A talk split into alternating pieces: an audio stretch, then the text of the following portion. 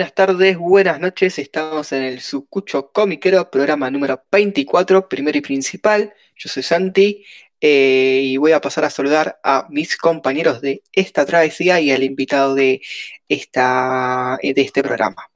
Así que vamos a, eh, a saludar a Sergio. ¿Cómo andan? ¿Todo bien? Tenemos a Martín.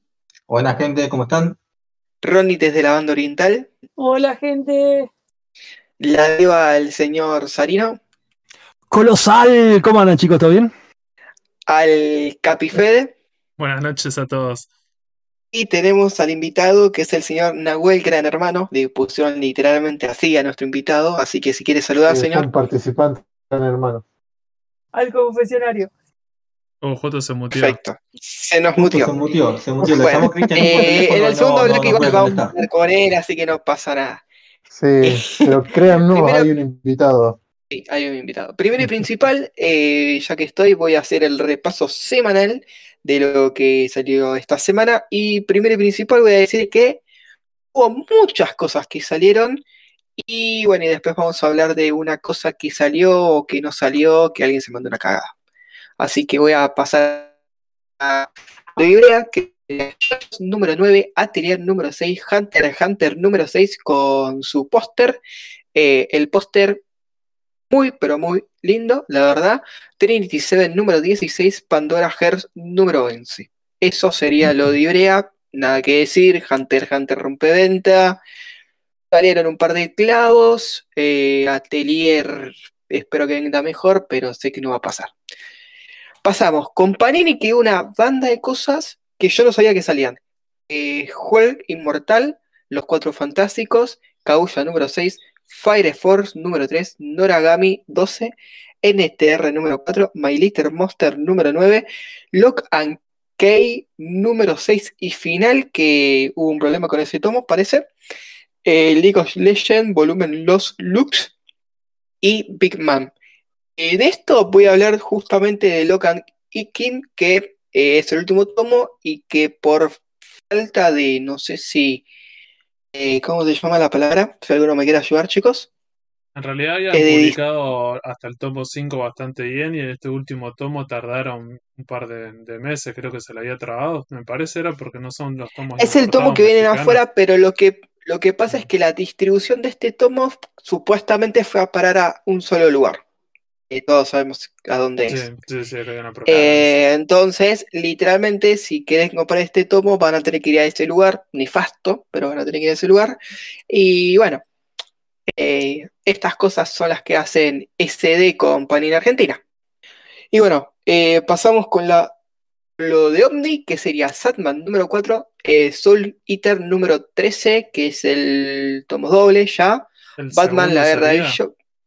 El segundo que eso con esta nueva de, de esa parte, sí. El segundo de, de eso. Eh, por- porque son, o sea, imagínate el segundo tomo que sacan así, sería como cuatro tancos.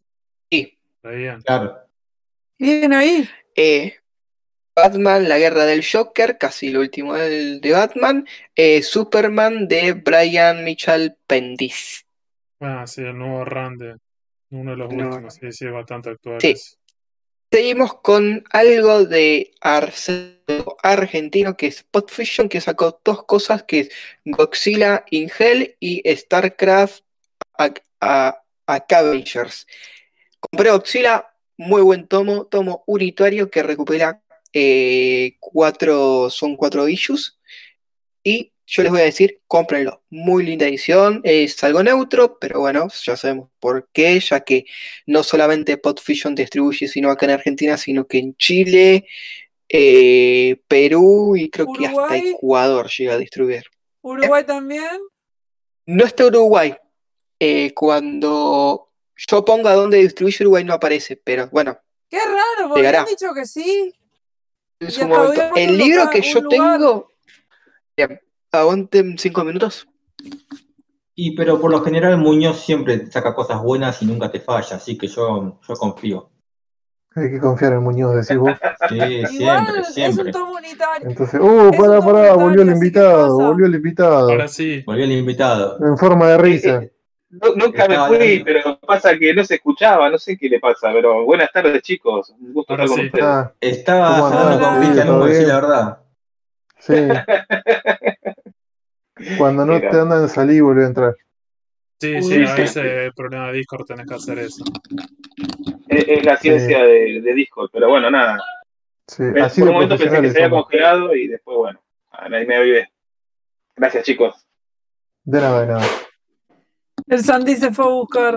Bien, Sí, sí, fue a buscar información para, exclusiva. para hablar sobre eso, estamos con Pop Fiction, lo que podríamos comentar de, de esta editorial es que es de una persona que es bastante conocida en el medio, Muñoz, cierto que ya tuvo otra editorial, en realidad incluso ya manejó otra editorial en otro Como momento. tres. Sí, Varias Miren, acá tengo, Toda acá fantasma. tengo ¿no? que dice Potfision, Lima, Guayaquil, Santiago y bueno, y Buenos Aires. Impreso en Perú. O sea, Dice. lo que dijeron acá fue humo. Claro. Ah, Habían puesto en Pop Fiction una página que decía, ahora distribuimos en Uruguay, la dirección es pa pa pa. Claro, o Que tenían, Capaz, dijeron capaz que la para, ganas. capaz que para ellos Ahí- Uruguay sigue siendo nuestra. Sí, ¿Eh?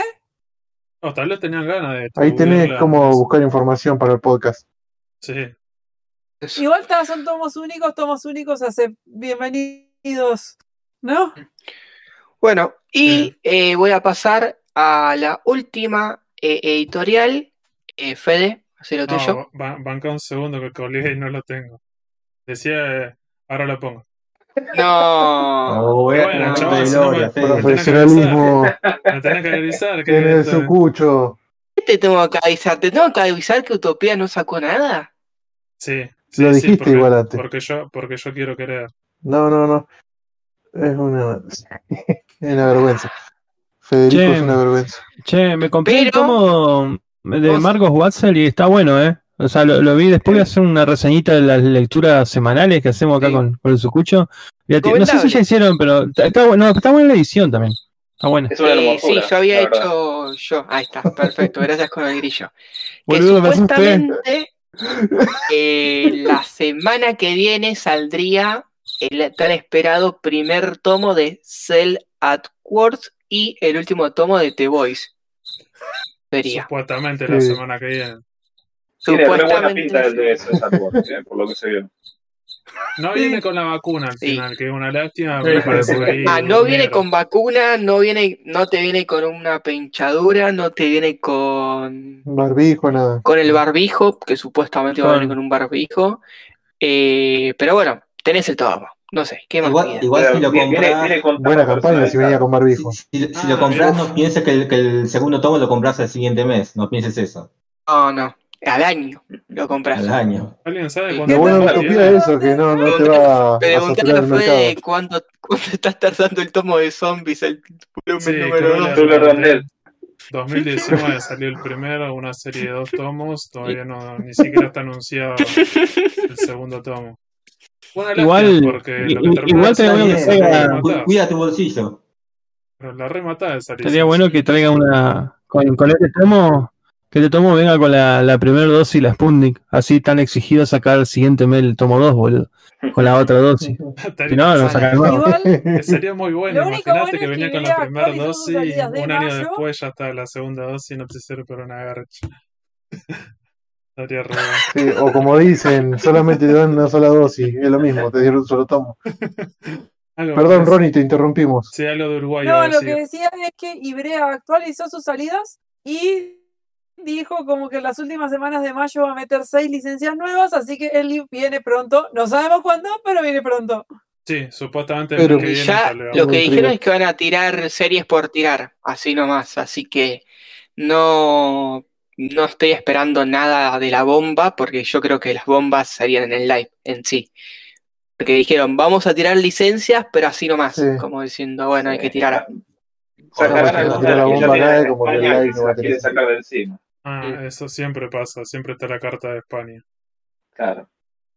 Es que yo creo que Digo- ahora viene todo lo de España. Darling en France, No, eh, Lewis, eh, Glemplin, Ah, Glemplin es esa es la de la Mm. minita dentro de un oso gigante. Pero eh, adentro de un- unos cuantos lo han pedido. Eh, Está, ¿eh? está lindo Grimner. ¿Está bueno? y había unos más. Sí, sí, está Eh, bueno. Es Eh, Goblin, Goblin Slayer, eh, New Dice, que sería el Eh, otro sí, el primer Goblin. año. Sí, todo eso. Para mí se va a venir. Ah, ese, ese es un golazo. El otro día estaba, el otro día estaba por escribirle en Ibrality a Berto para pedirle 3x3 ojos. Eh, y dije, no, porque yo soy medio cebado. Me voy a, Ah, va yo te la hago la muy simple, cabeza. que te la y- quiero te pero la hago pará. muy simple. Claro, ¿querés ya sé, igual, ya sé que no va a vender, no, no, lo que vos quieras, pero Literalmente es eh, un, allá es un recontra fracaso. Sí. bueno, pero es para que me digan, gracias por, fracaso. su, un gracias por sugerir, una boluda así, va a ser para que me salte la chaveta, lo mando a la mierda. Te lo estoy Sí, diciendo yo que, ellos admiten que de todas las que están sacando de este momento, es el su fracaso más grande es, es ojos. Horrible. Y Pero las bueno, le pusieron- porque la tuvieron eh, que comprar Le cara. pusieron una reedición de la puta madre, re bien, todo. Y Pero un bueno, fracaso. pero, pero hay que decir que tiene que, mil tomos, boludo. que tiene que ver que- que es una serie larga, una serie que no es del momento y una serie que en Sí. España ya fue editada. Entonces también hay que decir eso. No completa. Pero bueno, pero había, vos sí, pero había algo, era como, es rara. No, la otra cosa me parece de novedades que habría que decir es la licencia que se anunció Panini. Sí, Buenísimo, sí, sí, sí, sí, Uh, sí. sí, Sherlock. ¿Quién Ah, que alguien quiera me, me hablar había olvidado. Sí, sabe, justo como el Sí, conductor. No sí, puedo sí, hablar. obvio. ¿Cierto? Yo no Eh, puedo hablar de eso. lo di. la, Santi no porque compra todas series de. Loli, pero nosotros vamos a comprar algo de Yo dije en noviembre que quería una serie de misterio, así que la voy a comprar de cabeza. Yo lo dije en el podcast de Series Imposibles, Sí. que faltaba, faltaban series de misterio. Así Y- que, para mi colección, una, Yo una quería Moriarty, pero bueno. A mí hubo poco hype, ¿eh? Es, lindo, es lindo manga igual, ¿eh? No, no es feo. mí- Pero lo que tiene es Ah. que la edición que llega es, es la. Es una, es una edición que, está, está igualada a la de México. Yo la, la vi allá y la- el dibujo es buenísimo. Es increíble lo realista que es comparado. O sea, está igual a Benedict Cumberbatch y a Martin Freeman. Son, son iguales y las viñetas son básicamente la narración de la serie. Mm. O sea, no, no es otra cosa. Pasa que eh, van a editar eso, ¿cómo es? Eh, el Sherlock este, porque supuestamente lo quieren sacar antes de que se edite Detective Conan. Y aparentemente puede ser que Detective Conan lo edite Utopía, ¿eh? callar, Ojo. por favor. ¡No! Estoy hablando muchas boludeces hoy. un nivel, un- un Estamos nivel por de mes humo- que va a sacar Utopía. un nivel de humo. No, bueno, pero es verdad lo que dice Sarina, de que si querés traer Detective Conan, puedes tirar una serie así, como siendo para ver qué onda si alguien te la compra. Después no, no es lo mismo. Bueno, igual ver, traído. Moriarty, que iba a traer un poco mí, más de público. Clavo, ¿eh? Detective a mí no me Conan interesa si no- es no va a clavo, ser mientras la clavo- compre yo. Para mí no va a ser clavo nunca. El tema es que es un riesgo enorme porque, porque no es One Piece. O sea, y cualquier serie larga que no sea de esa magnitud no la sacaría nadie. Igual estoy hablando de, de Sherlock, ¿eh? Para mí Sherlock... un Nah, clavo. No va a ser, boludo, son- cuatro tomos. Está bien. Claro. ¿Qué tiene que ver Por que ahora, puede ser Por ahora son cuatro. No, eh, Cuatro, cuatro Está tomos. abierta la eh, serie. pa- para mí es para un, para un público más, más, más chico porque tiene que ver con eso, ¿cierto? Me, me parece que es como para la gente que le interesa ¿Ese la público serie. chico la quiere? Yo no vi tanto hype, ¿eh? Más eh, los Panini Boys con la gente. directamente no aparecieron ese día que salió. Yo la veo más para la gente que es fanática de la serie de Sherlock, que hay mucha, para la Sí. gente que es fanática de Sherlock Holmes, que hay Totalmente. muchos. Sí. Por fin hay algo No de Sherlock en manga y se tiran todos de cabeza. No, y, vuelvo a lo mismo, el dibujo es igual a la serie, o sea, no, no, no es un dibujo caricaturesco Es o cierto, un dibujo lo estuve chusmeando y es, es idéntico. O sea que si vos te enganchaste con la serie británica, enganchás de una con esto.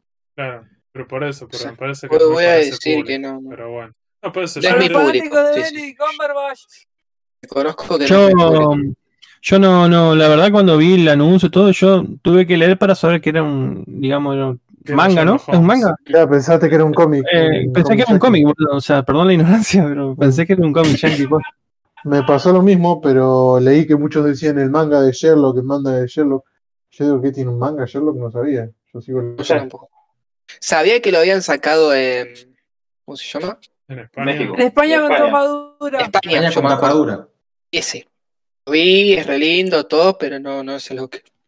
Igual, es lo igual que es, un- es una reinterpretación de la historia de Sherlock Holmes. Tiene mucho parecido con la historia original, Mm. pero tiene mucho que no porque está como reambientada. Ah, O sea, como, no- como cuando hacen estas versiones modernizándolo. Claro. O sea, no, no, no es 100% de la novela de Sherlock Holmes, creo que de hecho el primer capítulo se llama Estudio en Rosa en lugar de Estudio Escarlata. Sí, bueno. Escarlata. mm.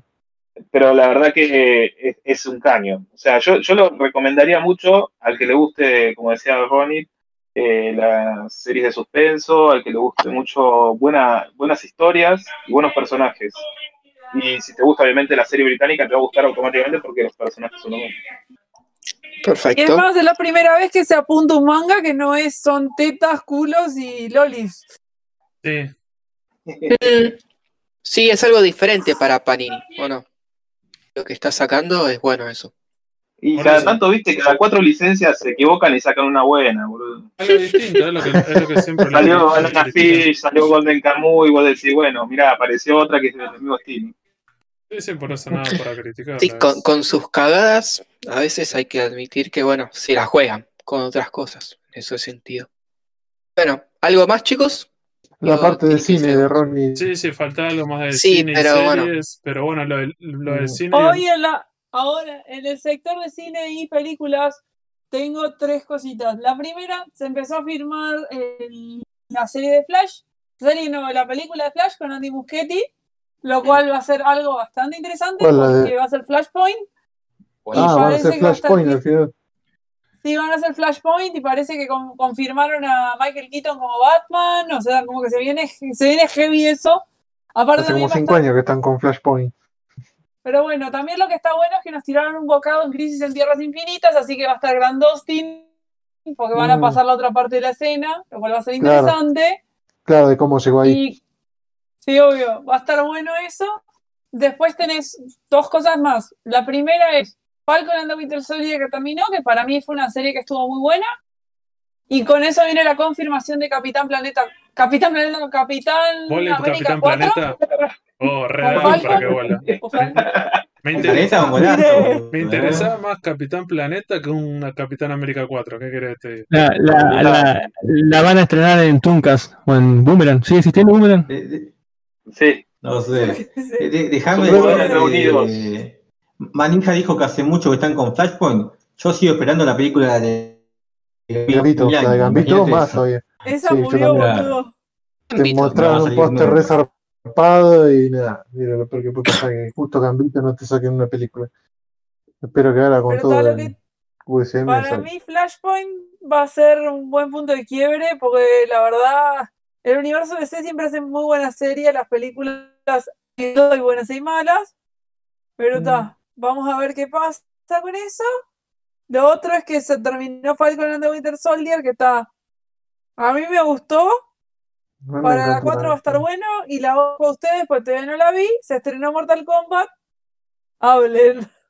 No, ahí, Linda, an- linda. antes de hablar de Mortal Kombat iba a decirle, el tema de estas dos series de Marvel, ¿cuál es la idea con Disney? ¿Hacer el año que viene una segunda temporada o qué hay todas estas historias? Eh, Y quedó enganchado Sí. como para una segunda temporada o una continuación en alguna película.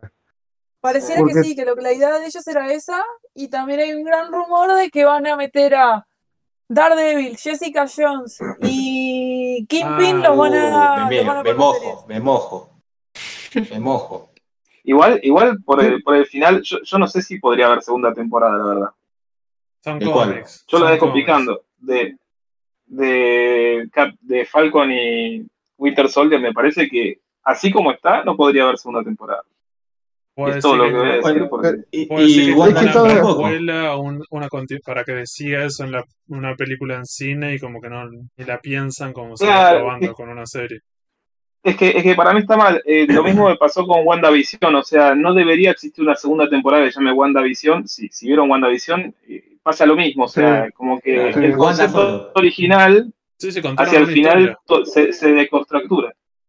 Sí, además lo de Wanda pasó tres semanas después de Endgame. O sea, lo de Winter Soldier pasó seis meses después. Sí, por eso podrían hacer el año que en viene, Endgame. o así, cuando estrenen las nuevas películas, después saber que les funciona este formato y hacer como estas historias más pequeñas que no alcanza para meterlo en una película por el formato, la historia, lo que sea. O si quiero contar esto que dura un poco más, un poco menos, no da para el cine, bueno, lo cuento en una serie, sé que el, el formato funciona, sé que la gente me acompaña, y me parece que también es interesante, porque digamos que el, el género de superhéroes también tiene eso, ¿cierto? Es como, sería interesante hacer Pero, eso pero va, no va también. ¿sabes a dónde? Fede, va, va también en el sentido de que si vos viste en Star Wars Rock One, Rock One, por ejemplo, para mí es un ejemplo clásico de cómo Ah. algo empieza y termina en su lugar. O sea, no, no, no puede haber un Rock One 2. No, no hay lugar a un Rock One 2. No puede Sí, ¿Por qué? Porque, porque, porque no, no puede existir, o sea, tendríamos que votar sobre la película, pero acá pasa lo mismo, o sea, tanto WandaVision como Falcon and Winter Soldier, el final te, te deja el final de lo que es el, el- el concepto del título, obviamente después podés expandirlo y podés llamarlo, qué sé yo, el regreso de Winter Soldier o el regreso de Falcon o el regreso de Visión, no sé, podés llamarlo de otra forma, pero eso como está llamado así, ya no sería lo que es la idea original, sino que sería otra cosa. Claro. Sí, para mí van a aparecer en las, en las películas A directamente. diferencia de la Sí, peli- olvidate. a la diferencia de las series Marvel de Netflix, que vos sí estaban pensadas, que si le iba bien iba a durar más de una temporada, que bueno, después Claro, con una suerte de totalmente. eh, dispara, ¿cierto? Porque no le fue tan bien. en la- me parece que en algunas se, se Sí. notó que estaban un poco estiradas, tal vez la historia que querían contar. Y, y se decía que Falcon iba a aparecer en la, en la segunda de Spider-Man, pero no lo presentaron por el tema de que iban a utilizar el- ya la presentación de Falcon con el traje en la serie. Porque si aparecía en Spider-Man ya Ah. todos iban a ver cuál era el traje y toda la bola Ah, de Falcon. Claro. Entonces no. Ah, No, no, eso es verdad que puede ser que era es lo- el, el problema que t- tuvo Disney con el tema del COVID, que tuvo que cambiar Sí. un montón de cosas, a- adelantar, atrasar series y Igual películas también y se le desorganizó un poco. Y, como, Igual y los meses que tienen adentro de la serie con, después de Endgame. Porque Falcon pasó seis meses en la historia después de Endgame. Y Lejos de Casa pasó ocho meses después de Endgame. O sea que Falcon Claro. lo iba a ayudar a Spider-Man en Londres, pero lo sacaron de ahí, viste, para que no, no, no cagar la serie, porque ya la serie ¿Y les había quedado ayuda? mal. No Sale después nadie, de. Spider-Man. No, no, no, no, no. En la Entonces película, ¿quién queda mal. El espíritu, el espíritu de Iron Man lo, lo ayuda. Mm, Falcon tendría que haber salido antes de, Lejos de. Casa. Mm. Igual Sí, lo que porque- tiene de bueno es que también pueden ir testeando cosas. Si ven que un personaje vende mucho en una serie, lo pueden vender en una película, pueden hacer esas Mm. cosas, ¿viste? Sí. Uh, para mí, Y ahora para la mí tercera de Spider-Man sale, es la continuación directa de la 2, directamente, no, no pasa, tío. Para mí, una serie de Simo. Ese otro personaje se comió la serie. ¿Cuál? Capitán Simo. Ah, sí.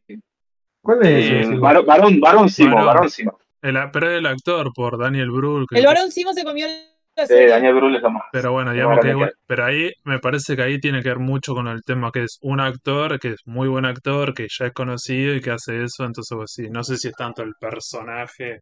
La trasciende el personaje Sí. en realidad. Y, Claro. y sí, Igual- igual-. Uno, unos muñequitos de Falcon, te juro que la recompraría. O sea, la verdad que te deja remanija. El tipo tiene el alas, vuela, tiene traje. Sí, es una locura. O sea, yo, yo necesito un muñeco de esos y ponerme a jugar como un idiota por el medio de mi casa, llevándolo volando por todos lados. Eh, eh, El último, la última aparición de Falcon es mortal ese traje. Pregunta relacionada La- con el próximo bloque. ¿Falcon es un mecha? ¿Sería algo parecido? Es un mecha, sí. Definitivamente sí, ¿eh? Es un tipo de mecha, definitivamente. eh, digo, para no extendernos un poco con esto, digo, podríamos cerrar con el tema de la, la película de Mortal Kombat, que alguien más la vio en el cine, que si que quiere dar algún comentario o algo, me parece Sarino, ¿quién más la vio? El otro día la había visto. Yo, yo, la, yo la vi en el cine también. ¿Y qué te pareció? Sin tirar Acá spoiler, no hay ¿qué, te, qué te pareció? Sí, sin spoiler, me pareció la mejor película de Mortal Kombat que se hizo hasta este Me- momento. Bien, Me- sos de los que míos, de los míos. mejor que la original que la 1.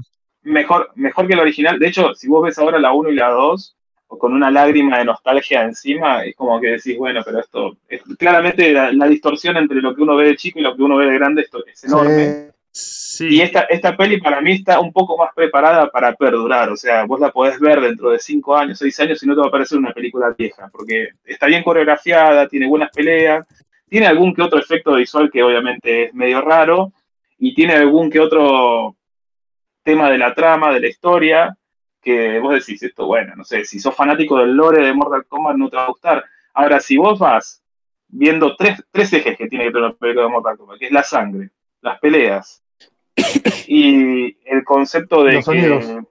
claro, de, de- de- de- de que, de que haya voces y que haya guturales y que haya... bueno, ese tipo de cosas Sí. está todo.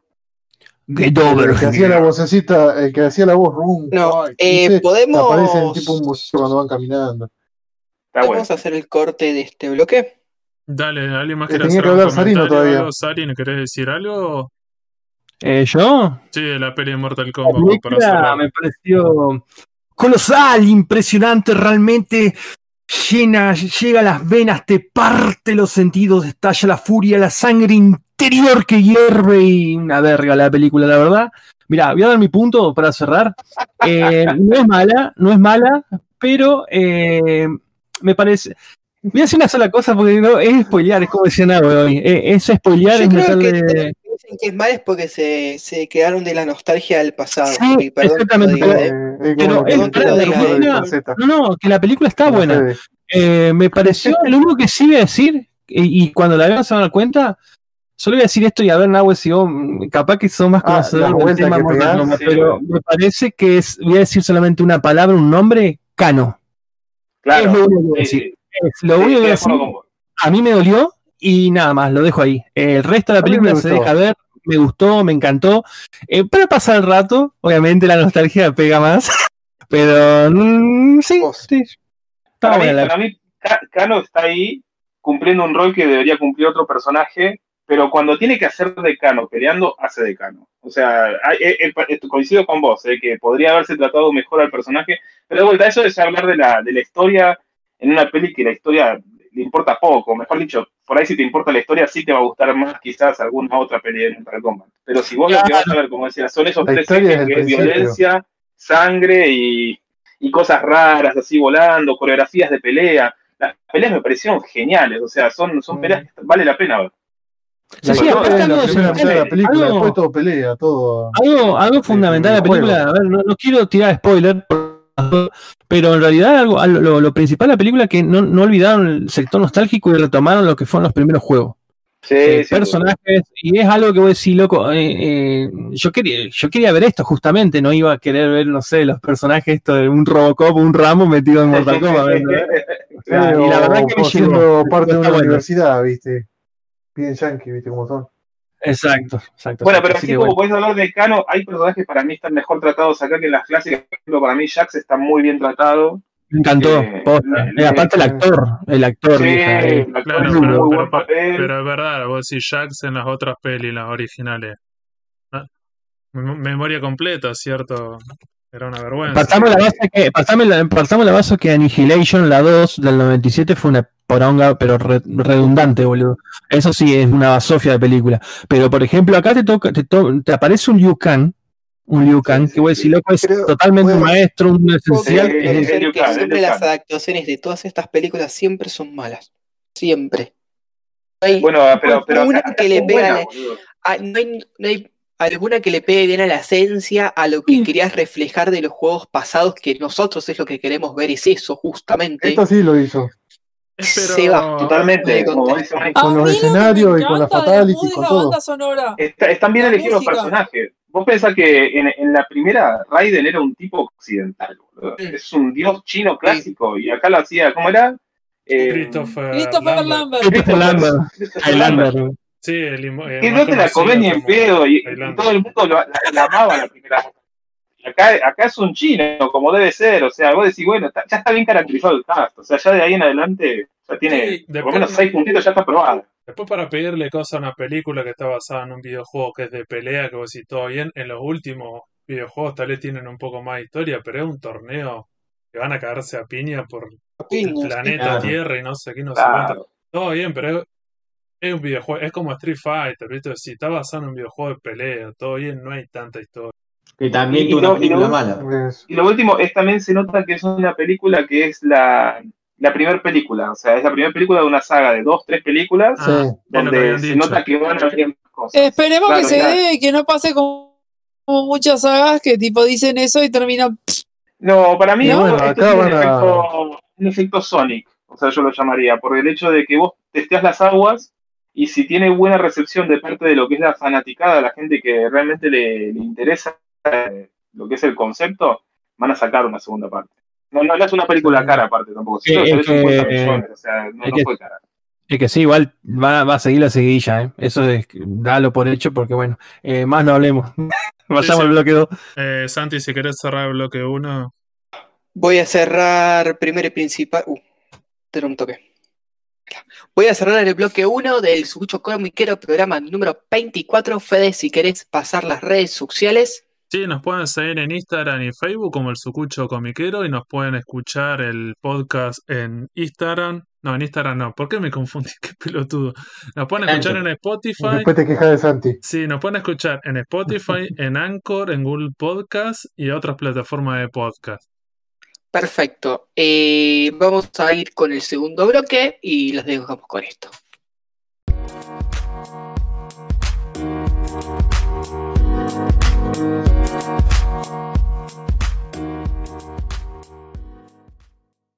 Bueno, gente, estamos en el bloque número 2 del Sucucho Comiquero. Sí, que lo presento yo, están todos medio muteados, medio callados, pero bueno, estuvimos apurando el trámite para arrancarlo porque estábamos ya debatiendo. Tenemos eh, en este bloque número 2 la temática, wow, un tema principal, un eje fundamental que es el género mecha o mecha, eh, como más le guste llamarlo dentro de lo que es el manga y el anime. Y bueno, tenemos a un invitado que es Nahue, que hoy no, hoy estabas muteado Nahue, así que bueno, si te querés presentar, Nahue. Bueno, gracias, gracias, Sarino. Eh, un placer estar con ustedes, muchachos. Eh, y la verdad que me parece genial la, la temática del podcast de hoy, así que nada, entusiasmado con discutir y charlar con ustedes.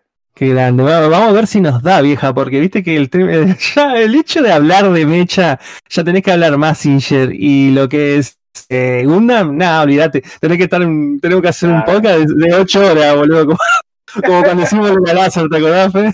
Sí, que tuvimos 5 horas para hablar de 30 las. Qué genio. Bueno, eh, yo primero y principal quiero aclarar algo que estuve debatiendo con mis compañeros acá, mis coequippers, en lo que yo sí me equivoqué. Porque, a ver, uno cuando habla de mecha o mecha, eh, que en realidad, bueno, la palabra viene por mechanical, mechanical, por eso es que le dicen mecha, en realidad es mechanical, en inglés, pero perdón mi fonética, pero bueno, el mechanical, por eso le decimos mecha. Eh, nos referimos a todo lo que sea medio robotizado, como decíamos Naui hoy hace un ratito, eh, y por ahí se confunde bastante lo que es el tema, porque en realidad el género mecha, oficialmente como está catalogado, son de aquellos robots manejados interiormente o por, por seres humanos, ¿no? Eh, ya sea en team, en equipo, individual, y por ahí solemos confundirnos. Yo leo revistas desde muy pibito y me acuerdo que hasta una nuque, el otro día estaba diciendo una nuque, no sé qué número, eh, Qué Pato. Land decía, sí, eh, Pato Land decía que eh, el editor de la nuque decía que Astro Boy era uno de los primeros mecha. Eh, y, y- y como que quedás ahí, no sabes si es Astro Boy realmente, y es discutible. Por eso que no Claro. sé si. y- Pero- a ver, Navi, vos todavía hablábamos de la diferencia de lo que es un robot y lo que es el robot piloteado. Sin duda. eh, a ver, Igual. eh, es que en realidad todo nace, esto, esto es un poco de historia, pero, pero breve, no, no, no, no para aburrir. Vos pensás que Japón cuando sale de la Segunda Guerra Mundial eh, toma la decisión de meterse en la industria pesada y todo lo que se respiraba en Japón era todo el crecimiento de la industria mecánica justamente, que era lo que le daba laburo a la gente. Entonces cuando la gente tenía que entretenerse, buscaba cosas que estuvieran abocadas a lo que veían en su día a día. Entonces el género mecha viene a cubrir ese hueco de entretenimiento con cosas que podían fantasear para llegar, porque obviamente en el mundo se habla del milagro de Japón, de que Japón pasó de tener su territorio devastado por dos bombas atómicas, de repente empezó a ser un país que tenía una economía reduciente en tan solo 15 años.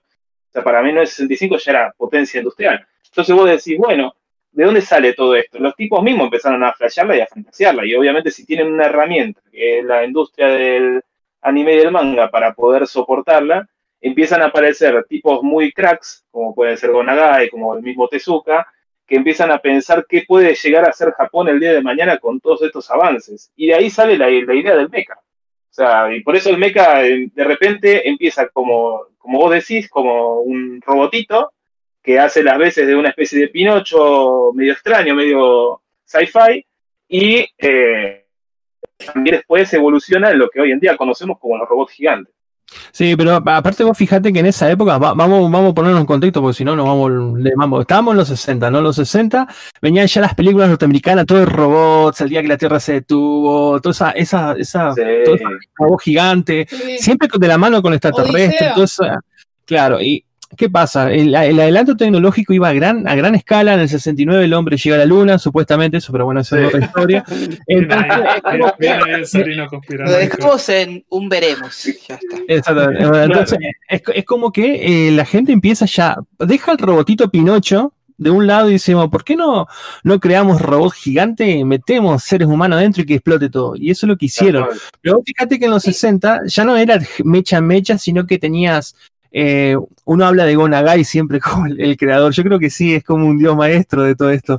Pero vos fíjate que el- yo creo que los, los primeros puntapié en esto eran los robots controlados con control remoto, como lo fue eh, Iron Man 28, bueno, Sí. ah, claro, o Giga- Gigan- Gigantor, Gigantor, no sé cómo se dice, Eh, que le decían los norteamericanos. Gigator, sí. Exactamente. Bueno, pero en ese- eso fíjate que Astro, Astro Boy viene a cubrir ese lugar también. O sea, Astro Boy no Claro, es control remoto, pero, pero, pero, sí, pero no, ¿no? Como decimos siempre, o sea, es, es, es y no es a la vez. Y obviamente, yo no creo que en su momento Tezuka, cuando creó Astro Boy, se imaginaba el chabón que iba a crear. Y 70 años después íbamos a estar hablando acerca de un género completamente diverso y con 250 ramificaciones.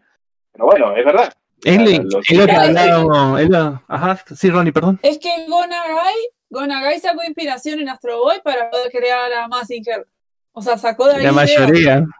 La mayoría se la crearon en mayoría. esa época, porque por eso es el dios del manga, como le dicen. Pero bueno, el, para mí uno de los primeros, aparte de Gonagai, fue mi, eh, el señor Yokoyama, que ya en el- los 50 dibujaba esta historia como Iron Man 28 y Gen Robo, que es también, es yo me acuerdo que eso siempre decía, yo la, la esfinge robótica, porque era como un, un robot manejado por un pibito que en realidad no se metía dentro del robot, lo hablaba con comando de voz en el reloj.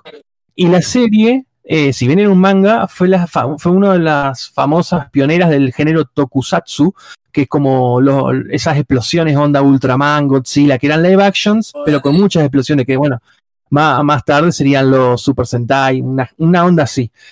Y después, ya entraron los 70, sí, ya ahí ya se modifica todo, pues bueno, ya todos sabemos el señor Gonagai que crea ese, Claro. ese aparte, aparte era el Messi de su época. O sea, el chabón, cada, cada anime o cada serie que tuviera un robot gigante, seguro Gonagai estaba atrás, supervisando, tirando ideas, diciendo, che, fíjate si te puede meter, uy, ¿qué tenés? Una piba ahí, viste, tiene, tiene tetas, tirar las tetas, cohetes, ya fue. O sea, el chabón mandaba las ideas y todo, todo es de Gonagai. Sea, yo creo que hasta, la- hasta, hasta los 80, todo Gonagai. Sí, pero vos fijate, Naui, que, que ahí tiene, tenés eh, una serie de secuencias que se repiten, fórmulas que se repiten. O sea, el piloto, pibito fachero, estudiante de facultad. Eh, el que crea todo el robot, o el que lo maneja, o el padre o tutor, es siempre científico. Sí. Después tenés la pibita, la pibita hermosa que siempre lo acompaña al loco, o que Todos también pilotea un robot. Eh, bueno, el tema de la pibita y, y el loco, qué sé yo, eh, tiene como un amorío, pero nunca pasa nada. Después tenés el clásico amigo con una bandita, un, un séquito de, de- de- de pibitos y siempre maneja, siempre es un gordo el que el, el amigo. Eso se repite en sí, sí, eso se re- y no solamente en la serie de Gonagai, es como que todas las otras series también pasa lo mismo. Este y bueno, y el, el gordo este siempre genérico el gordo, el, el gordo también maneja siempre un robot, que también es gordo el robot y empieza a caminar y es torpe, bobo. Bueno, eso se repitió muchísimo. Pero incluso este, hasta el día de hoy con las remakes se mantuvo, se mantuvo eh, intacto. Y bueno, Gonagai creo que fue el estandarte de la década 70. Y Sí, yo en mi caso, yo en mi caso, eh, bueno, Massinger arrancó en todo el mundo, arrasó Massinger, excepto en Europa, que fue Grandizer, la creación siguiente Claro. de Massinger y Grandman. Primero Sí. después. Acá. Exactamente, yo Mazinger, también conocí Acá Grandizer la pasaron primero. en Canal 5, la pasaron en el canal estatal y le iba bien, así que imagínate lo, bien- lo bueno que era. Acá creo que Grandizer lo pasó también Cablín en una época. Lo arrancó Cablín, Casi y después estuvo en Big Channel también, que era la misma. Sí, exacto.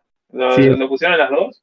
Pero Massinger, Massinger acá, acá hay una gente, todos los que vivieron su infancia entre los 1980 y 1990, esa década, conocen Massinger de, de punta a punta. O sea, era, era esperar al sábado a la mañana, 11 de la mañana, que aparecían los dibujitos, ver Massinger ahí sentadito de 11 a 12 del mediodía. O sea que Bueno. Massinger también es parte de la cultura nuestra argentina, digamos.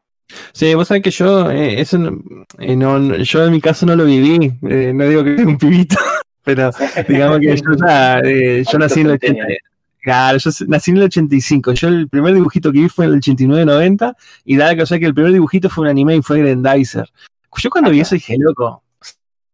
en la cabeza, y eso fue en Cablín. O sea, imagínate, yo iba con 5 años al jardín y flashaba que mis puños sa- salían y, y, y lanzaba un rayo con, con los cuernos. Y, y estaba re, re- era una locura. Fue Grandizer. Solo decíamos No Lau, Ah, me olvidé. En los 60 nos olvidamos de Ultraman, que ese es otro o robot de 40 metros, superhéroe, años 60. Perdón, me olvidé. Machitito. Bien ahí. Eh, che, este, yo le decía Chuflir a, eh, a todos le decíamos Chuflir, pero es por el doblaje, bueno, en realidad era Duck Fleet. Este, y la fórmula era exactamente la misma, lo mismo que más. Y bueno, ahí aparecía Koji Kabuto también en Grandizer, Claro. que era un personaje secundario. Que, eh, marcaba el legado del, original. En, realidad, ahí, ahí te podés dar cuenta de que eh, tampoco, tampoco le pedían demasiado a la serie. O sea, lo, lo que tiene de interesante esta primera etapa del género mecha es que en realidad iba muy concreto a lo que querían, lo que querían contar. Después, obviamente, eh, hay, hay evoluciones, hay etapas evolutivas que- que veremos más adelante, pero en, esta etapa no, no hay tanto desarrollo en lo que hay. Está muy inspirado en lo que eran, eh, lo que ustedes decían, lo de las series eh, y películas norteamericanas en esa época. Y pensar de vuelta, Japón siempre miraba a Estados Unidos también como un reflejo de lo que tenía que ser por lo que pasó después de la Segunda Guerra Mundial. Entonces hay un mix de todo esto que confluye en lo que después crea Gonagai y en cada una de las series que hace.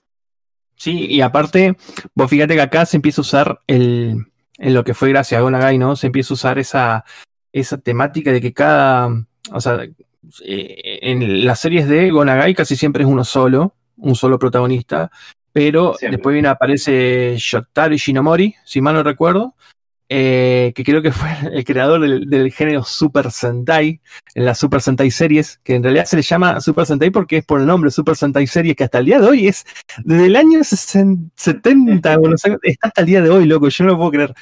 Este, y él ahí eh, le pegó el condimento de que eran más protagonistas y cada uno manejaba una parte eh, esencial de lo que fue, de- que juntadas todas formaban un robot gigante hiper pijudo que hacía mierda todo. Este, y eso era también un aire fresco dentro de los 70 porque obviamente no, todos estábamos acostumbrados solo- siempre el mismo robot. Sí, el mismo robot. El mm, Spider-Man, boludo. Hicieron un Ah, sí. con Marvel para hacer un, mecha gigante con Spider-Man. Sí, sí, ese creo que fue uno de los primeros eh, en, en esa live action. Esa fue de los Super Sentai. Exactamente. Sí. Bueno, hay un- El eh, una infinidad de series hasta casi fin de los 70 que, bueno, yo, no- yo creo que no podríamos en- entrar en todas, pero la mayoría en todas de. Gonagai. Que Sí, sí, Getter y- Robo, y si no, tienen influencia de él o él participó. Por eso te digo, él era, él era el protagonista de la década. O sea, después, obviamente, o- pasan cosas, como dicen, ¿no? Y llegamos a mediados de los 80 y ahí es cuando empieza a trastocarse el sentido de por qué están los robots gigantes. acá, acá aparece algo, algo muy lindo porque fin de los 70, 79, ahí es donde se modifica todo, ahí empieza a cambiar. Este, bancame un toquecito, que me saltan los errores del, del Windows, si no se va a reiniciar todo. Ahí está. Tun, tun, tun, te aparece. Este, por Salino. una Ah. Exceso claro. de parla. Le ganan los mechas. Cerrar las páginas porno que tenés abiertas y andar un poco. Sí, Bueno, porno, eh, porno de mecha. volvamos, volvamos. Hay porno de Volvamos, este, Mirá, sí, Nahui, porque bueno, ¿vos bueno, hablando? era muy degenerado, pero no sé si hacía No vayamos al tema, por hacía, favor. hacía Estamos tipo bien. porno en muchos mangas. Es que- Hay que buscar eso. Creo que Ma- Mazinger es uno de los pocos que no tiene tanto porno implícito como si los otras series. Vos ves en, ¿cómo se llama? Eh, la- las anteriores, cualquiera Eso de las sí, puede otras ser que el género de algo. mecha sea lo más machista que he visto. Sí. mm, es discutible, es discutible, yo creo que Que sí. yo sí, sí. literalmente he visto una cachetada eh, a limpio de, de un hombre a Bueno, una pero mujer. No sé si la vieron er- alguna vez. Eran otros tiempos, Vos pensás era- que eran Andy también le 70. pegó a. Claro, a la manager le pegó cuando le dijo a Oliver que estaba mal del corazón, le pegó una cachetada también. Igual, pensemos que Gonagai tuvo muchas series que tuvieron pegaron acá, que son Magi- Mazinger, Grandizer, hay otra más y otra que se llama El Getter Vengador. Robot. Getter Robot. No, Getter Robot es otro autor. Yo estoy hablando No, pero- de Gonagai. Eh, Pero está con. Gonagai también. Están juntitos. ¿Es de Gonagai? Sí, sí, y ¿no es de Getter Gonagai? Se fusionaron, pero en los 97. Yo te... Vamos con dos líneas aparte para unir. Ah, no sabía, yo siempre pensé que era de Gonagai, Getter Robot, eh, recién me estoy enterando. Sí. No, es otro autor. O sea, yo, yo, yo lo que sabía es que Go- Getter Robot, en realidad, la idea es de otro chabón, pero de vuelta, imagínate que vos, vos tenés al chabón que la pegó con todo, que es Gonagai, y vos tenés una idea y decís, che, me gustaría hacer esto, obviamente que vas a ir a hablar con Gonagai si tenés la posibilidad, y bueno, se conocían y de ahí sale Getter Robot. Ahora, la idea, No. la idea original es de otro chabón. No, Getter Robot salió en el año 78 y después, y después lo quisieron relanzar en los 90 y se pusieron de acuerdo con Gonagai y los dos se pusieron a hablar y ahí es donde salieron las ovas. Que está Mazinger con Getter Robot a la vez. Incluso hay un manga que solo salió en Japón que están los dos. Sí, igual todo ese universo es crossover, un crossover tras otro, ¿eh? No, no, más, Sí. eh, más versus Grendizer, eh, le, man- le meten to- todas las creaciones, iban todas juntas, ¿viste? En películas encima. Y ni hablar de las remakes y los reboots, porque en, en la- en los 90 tuvimos, a principios del 2000 tuvimos más sin Kaiser, que había mucho Claro. fanservice. Había mucho fanservice. Una Ya la masa, época Mazinger Kai. ese más sin Kaiser, genial, una serie de ovas, ¿era, no, Nawi? Sí, eran unas ovas y era, eh, eh, la, la- la- digamos, la característica principal era el gore. O sea, era realmente poco, son- poco adepta para los niños. Exactamente, sí, sí. Había desmembramiento, torturas, había de todo un poco. Bueno, esto en, en todo lo global, yo, yo tengo tres categorías de, no sé si decir subgéneros dentro del. Pero todas estas que estuvimos hablando de Massinger, todos los robots manejados por un piloto, que donde era más importante de, no sé, la característica del la amistad, porque había como una amistad entre el robot y el personaje, todo así muy íntimo. Sí. Eh, todo esto era famo- famoso el, el- no sé si decir nombre o género, de los super robots. Eso fue todos los 70. Pero llega el 79, año 79, ya a principios de, de- los 80, y nos, traen una serie que es catalogada eh, los Real Robots. Esta es otro tipo de categoría, que yo no sé si es oficial o inventada, pero lo he, leído mucho en los últimos días que estuve viendo este tema. Y los Real Robots pasan a ser robots eh, en masa, donde uno, bueno, es particularmente el protagonista, ¿no? Y en donde eh, ya dejan de ser un vehículo, digamos, de el, el objeto principal donde tienen superpoderes, sino que esto ya empieza a ser, un arma en una guerra, eh, que están, en- casi siempre la guerra ya dejan de haber extraterrestres, sino que empiezan a haber eh, problemas entre la misma raza humana, ya en un futuro, ¿no? Eh, y creo que el pionero de todo esto de los real robots fue Gundam. Lo- la super hiper franquicia fue Gundam, que no podríamos hacer. Yo la verdad no podría. yo- a mí me da miedo encarar un, un podcast sobre Gundam solamente. Yo no podría, pero bueno. Este, la serie arrancó en el 79. A ver, Now y yo, la verdad, ni idea. Yo nunca eh, terminé de. Yo solamente vi la primera serie y vi Gundam Wing. Pero sé que hay miles, Sí. boludo. Yo estoy, yo estoy también con Win, eh, vi un poco de 00 de Origin, y, mm, pero, pero la verdad que es lo que vos decís, o sea, cambia la escala también, porque vos pensás que Mazinger, Grandizer, eh, Getter Robot, siempre eran un- como una especie de uno contra uno, que era lo que se estilaba en la, er- en la época, o sea, el, el héroe y el villano, y era luchar contra eso, o una liga de villanos, o una liga de cosas, y acá cambia el concepto, como vos decís, de guerra, que es producciones en masa, conflictos eh, internacionales, eh, no hay una eh. cuestión de bueno y malo, claro, sino que es una cuestión de moral, de ética, de, de posturas políticas. Vuelta, está muy asociado a lo que es lo que es el baje la época. Vos pensás que todo esto empieza a explotar cuando ya eh, la, está la Guerra Fría en su, en su eh, comienzo de la decadencia y realmente se va al carajo cuando empieza a caer el muro de Berlín. Que muchas de las historias que tienen que ver con guerras así internacionales, a gran escala, gigantesca, tienen que ver con un contexto de época que lo propiciaba. Y entonces vos decís, bueno, ¿por qué cambia esto de ser algo más infantil y preparado para los dibujitos de los sábados a la mañana a ser un concepto que pueda abarcar más a historias más serias, más adultas, más conceptualmente y argumentalmente fuertes? Pero fíjate que siempre pasa, con, pasa con- con lo que, con la connotación de la época, como decías vos. Porque vos fíjate que tenés, tenés en los 60 el adelanto tecnológico, el, el- el primer hombre pisando la luna, viene en los 70, y ahora, qué sé yo, cae el muro de Berlín, todas las ideas politizadas, ¿no? En, el- en este género que es el mecha.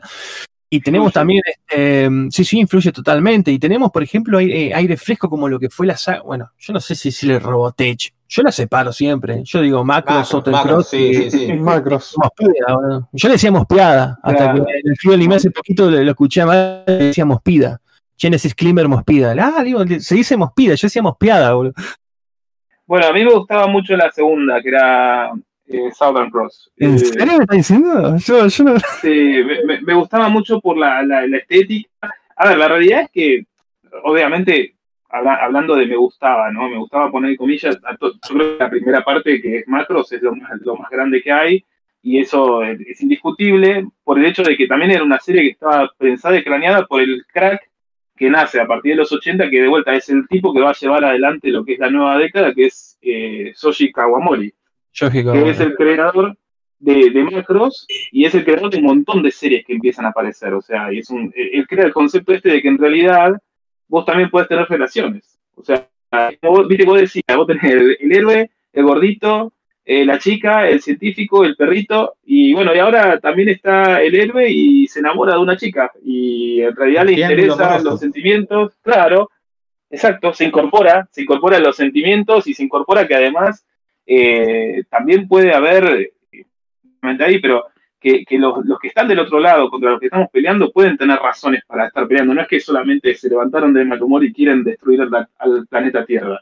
Tienen motivos. Sí, sí, a- Y por eso está el concepto este de la guerra, que la guerra trae un montón de moralina dependiendo de quién te la cuente. porque si vos te pones a ver en Gundam, eh, no es por spoilear, ¿no? Pero está en una parte de la federación, la confederación, no sé cómo era el nombre, y, de- y del otro lado tenés lo, la, la parte rebelde, que también está usado en Star la Wars. esto, ¿no? resistencia. Mm. Exactamente. El Y, otro lado, y- Sí, resistencia. señor. y te pones a ver los dos lados y vos decís, ¿quién es el que está fallando acá? Yo creo que ninguno. Se están peleando por algo que no encajan entre las dos. Y, y- Ujú. y se Sí. puede solucionar de otra forma, ¿me entendés? La Entonces, típica grieta en todos lados. ¿viste? exactamente. Claro.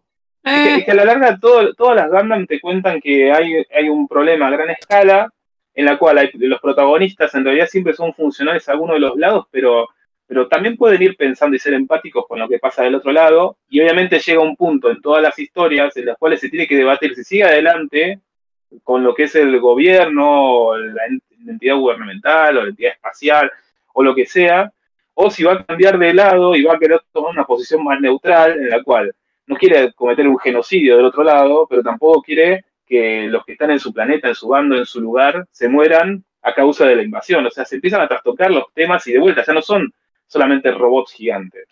Pero bueno, eso, eso, eso lo inaugura, como vos decís, Gundam, y para mí lo profundiza muchísimo Macros con todo esto. Y bueno, Robotech, a nosotros nos llegó una versión súper bizarra en la cual cambian algunos conceptos, pero la esencia sí estaba ahí. O sea, lo que hizo Robotech en realidad agarró las tres, hizo una especie de, de budín, lo metió en el horno y le salió, ¿viste? Le salió lo que había. Bueno, no había mucho tampoco para elegir, ¿no? No es que como hoy en día que tenés en el aire 20 series y dices, ah, esta serie es una mierda, la dropeo. Cuando salió Robotech acá, en, al menos en Argentina, teníamos Robotech y nada más. Entonces vos te- la querías a Robotech porque era la único que había y además porque, de vuelta, eran tres series que estaban de bu- bueno arriba no te podían nombrar. Sí, pero aparte por algo ahora los derechos recién este año se desbloquearon, porque hubo tremendo bardo con eso. ¿No? Sí, sí. Pero fíjate que Robotech fue una de las poquitas series que ya que tiene como 30, 40 años y se mantuvo, se mantiene y, y sigue, sigue pegando, sigue siendo fresca dentro de todo. Porque Yo me acuerdo del año 2000, 2001, para una publicidad de Robotech en el Magic y vos decís, loco, ya pasó como 20 años y la serie sigue pegando y la gente se De enloquecía. hecho, eh, Locomotion o Animax, uno de los dos la pasó, emitió el Robotech. Sí. Pasó la película. Pasó. No, no, la serie, la serie. También pasó la serie. Ah, ¿la serie también? No y cuando, sabía. y Sí, cuando sí, Netflix, sí. Sí, cuando. Netflix la estrenó también fue un furor. O sea, la Ah, pasó. sí. Yo no sé si quizás algo convendría introducir, bueno, pero Robotech para mí es un tema que, que merece todo, todo, una, todo un capítulo, pero Eh, Claro. eh, es, un, es un conglomerado, así como resumen, es un conglomerado de tres animes que los agarró Harmony Gold, no me acuerdo el nombre del tipo. Harmony Gold agarró estos tres animes, lo- los mezcló, que los tenía por separado, y como en esa época los bloques de capítulos de series eran de 50 capítulos, no podías poner una serie de 20 capítulos, una de 13, una de 25, porque ningún canal te pagaba para, para- para pasarla. Entonces el chabón agarró las tres, le ideó un script para que tuvieran más o menos una concordancia, Y ahí salió. O sea, y la primera era una serie de robots gigantes, la segunda era una serie de robots pilotados, tipo, no sé, Beta X, y la tercera un robot de motos. Más Entonces, pida, man. Esa fue, esa fue mi preferida. Esa fue mi preferida de las tres, sí, sí. ¿Cómo hizo el chabón para generar un guion coherente? La verdad, es un genio. Un genio del mal, Pero, pero pero eso no es nada. En la hizo una película, Robotech la película, y, y- y introdujo no solamente escenas inéditas, sino que le clavó un Megazón 23, que es otra serie mega pseudo futurista ahí, en donde el OVA 1 tenía escenas que nunca se pasaron, o sea, quedaron en el olvido ahí en Japón, y el loco las tomó y las, las estrenó en la película de Macros, de Robotech, Eh, perdón. Sí, sí, sí, bueno. era un crack. Qué locura, bueno, sí, pero- sí. Pero para no desviar mucho, o sea, todo tiene que ver con cómo fue evolucionando hasta este punto en esto de los real robots que vos decías, Ari, que Sí. en realidad lleva a que el robot ya no es más una, una cuestión, eh, digamos, eh, eh, de, de un solo individuo, sino que empieza a participar de un concepto mucho más grande que es la guerra. Y que para Japón la guerra no es algo trivial, porque si, si hay algo que Japón sabe muy bien es la guerra, entonces los chabones Mm. tienen un montón de conceptos para explotar con el concepto guerra, valga la redundancia, muchos subconceptos, que agarraron a los robots gigantes como el medio para un fin. Y entonces vos agarrás al robot para, para poder ejemplificar escenas o para hacer, eh, ¿cómo se diría? Este, para, para, para explicar conceptos que se- serían de otra forma a través de las luchas de robots gigantes. Sí, aparte, algo también que para cerrar esto, lo de los real robots, eh, me parece que también en macros, más que nada, se enfoca en el, en- en el tema de los triángulos amorosos, que eso no estaba muy usado en la, en, dentro del género de los, me, de los mechas o el, el tema de, de las relaciones así cruzadas. eh, y está bueno no, porque se enfocaban, se enfocaban en eso Claro, también. Es, lo- es lo que dijo Nahuel, que ahora también te empiezan a incorporar el hecho de que los personajes tienen una vida como vos, también tienen sentimientos, tienen relaciones y ese tipo de cosas. O sea, no es una serie más dirigida para un público más, más niño. Sí, totalmente. Y bueno, yo creo que una de las últimas series, ya que pero encima es eh, de los Real Robots es marcado eh, 79 al 89. Es, es como clavado, ¿viste? Como decir, loco, son 10 años, y no- no- te, te- te- te resumen todo. Bueno, ahí estaba también, en Pat Labor fue una de las últimas, donde también los personajes tenían toda una. Eh, unas relaciones totalmente raras y eh, una serie rara Pat Labor, eh. a mí me encantó pero bueno Yo me me da reía miedo, mucho ¿no? con Pat Lego. Me parecía Sí, muy sí, divertida. Y ahí, bueno, los robots también son parte de la policía, robots que ayudan, robots para, digamos, eh, la vida diaria, ¿no? Este, y arrancan los 90, boludo. Arrancan los 90. Y bueno, el 90, del 90 acá hay, hay que hacer dos, dos partes. Porque el 90 al 95 me parece como que no había un aire fresco. Era siempre, o el 90 al 94, ya vamos a decir por qué. Porque era como un- un- unos años donde eran más revivals. Me acuerdo que salía Seabuster por aquella época eh, que también es un- una, una remake. Eh, ¿Qué más salía en esa época? Gunbuster, Gunbuster puede ser también, creo que era de Ah. Ahí es cuando Gainac se empieza a explo- explorar acerca del uso de, ciencia ficción a gran escala. Bueno, pero en realidad Gainac siempre era culos y tetas, o sea, lo que buscaban era Sí. la forma en la que pudiera meter algún fanservice de una forma que estuviera camuflada. Esa- Igual es, fue innovador, Naui, eh. Fue innovador. sí, sí, sí, sí, olvídate, olvídate. No, no, una cosa no quita la otra. Que te, Pero te bueno. metan eso en el género es bastante. Cuando- cuando los una, chabones una podían, le una pregunta de los dos, porque me vienen a la mente dos, dos series que pasó en Magic Kid que no, no recuerdo si son de principio de los 90 o de los 80, que son Voltron y Rescue Kids. Eh, Voltron es dentro del género de los super robots y está separada en dos, porque tenés Voltron Auto y Voltron Leones, son series distintas, Ah, pero bueno, la juntaron Mirá. como. Es más, tienen nombres distintos, pero bueno, viste que le pus- creo que la de. eh, ¿Cuál es la primera? No sé si Voltron Autos. Bueno, la, esa sí se Eh, llama. la, la de autos. Eh, esa sí, que Voltron. Después la segunda es un agregado. Una onda como hicieron con Robotech, solo que bueno, no pegó tanto. ¿Y Eh, y Magic Rescue pasó Kids- dos? Sí, Rescue Kids, la, el- bueno, ya pasó Cablin también, pero bueno, pegó medianamente en el Magic. Rescue Kids es de mm, Monkey Punch, el mismo que hizo Lupin, Lupin, Lupin, creo que es. Este, y sí de mecha, pero más que nada, uno, no sé si no forman un robot, en realidad son más. Es rara, es, es como una onda. sí, eh, es mega extraña. es una onda como eh, Urashiman, que bueno, era una serie que pasaba el Unovisión, el Cablín, de la Tatsunoko, que es el eh, policía rockero, le decían, pero bueno, ¿A también lo- como a qué que hora lo más. pasaban en Unovisión? Porque yo siempre miraba A después la- de las 12. No, no, a las Ah, 12 de sí, hentai. Lo mismo que Eh. No, no, a la mañana lo pasaban, en el bloque burbujas, pasaban los gatos samurai. Todo lo que saben, todo lo que traían Saban lo pasaban ahí. A la Ah, mañana. sí, No, no, obvio. Por lo general, Ah. sí, Igual- estaba, igual- estaba en el otro bloque yo. En eso, Tincho, vos sabés que Voltron, Voltron en realidad es una serie muy particular porque tiene un concepto que es de fusión. O sea, en realidad son robotitos más chiquitos que se juntan en un robot gigante. Claro, y, claro. y ese, ese, ese concepto es parte de la experimentación que vivían en esa década del 80, que se había ido todo al carajo cuando empezó a, a popularizarse esta otra versión de los robots gigantes. Y bueno, acá hubo, hubo otras series que innovaron en esto de que en realidad ya no hay un solo robot, sino que los robots forman un robot más grande porque ahora los enemigos también son más grandes. Está la escala gigante, ¿viste? Yo. Entonces vos vas subiendo, subiendo, subiendo.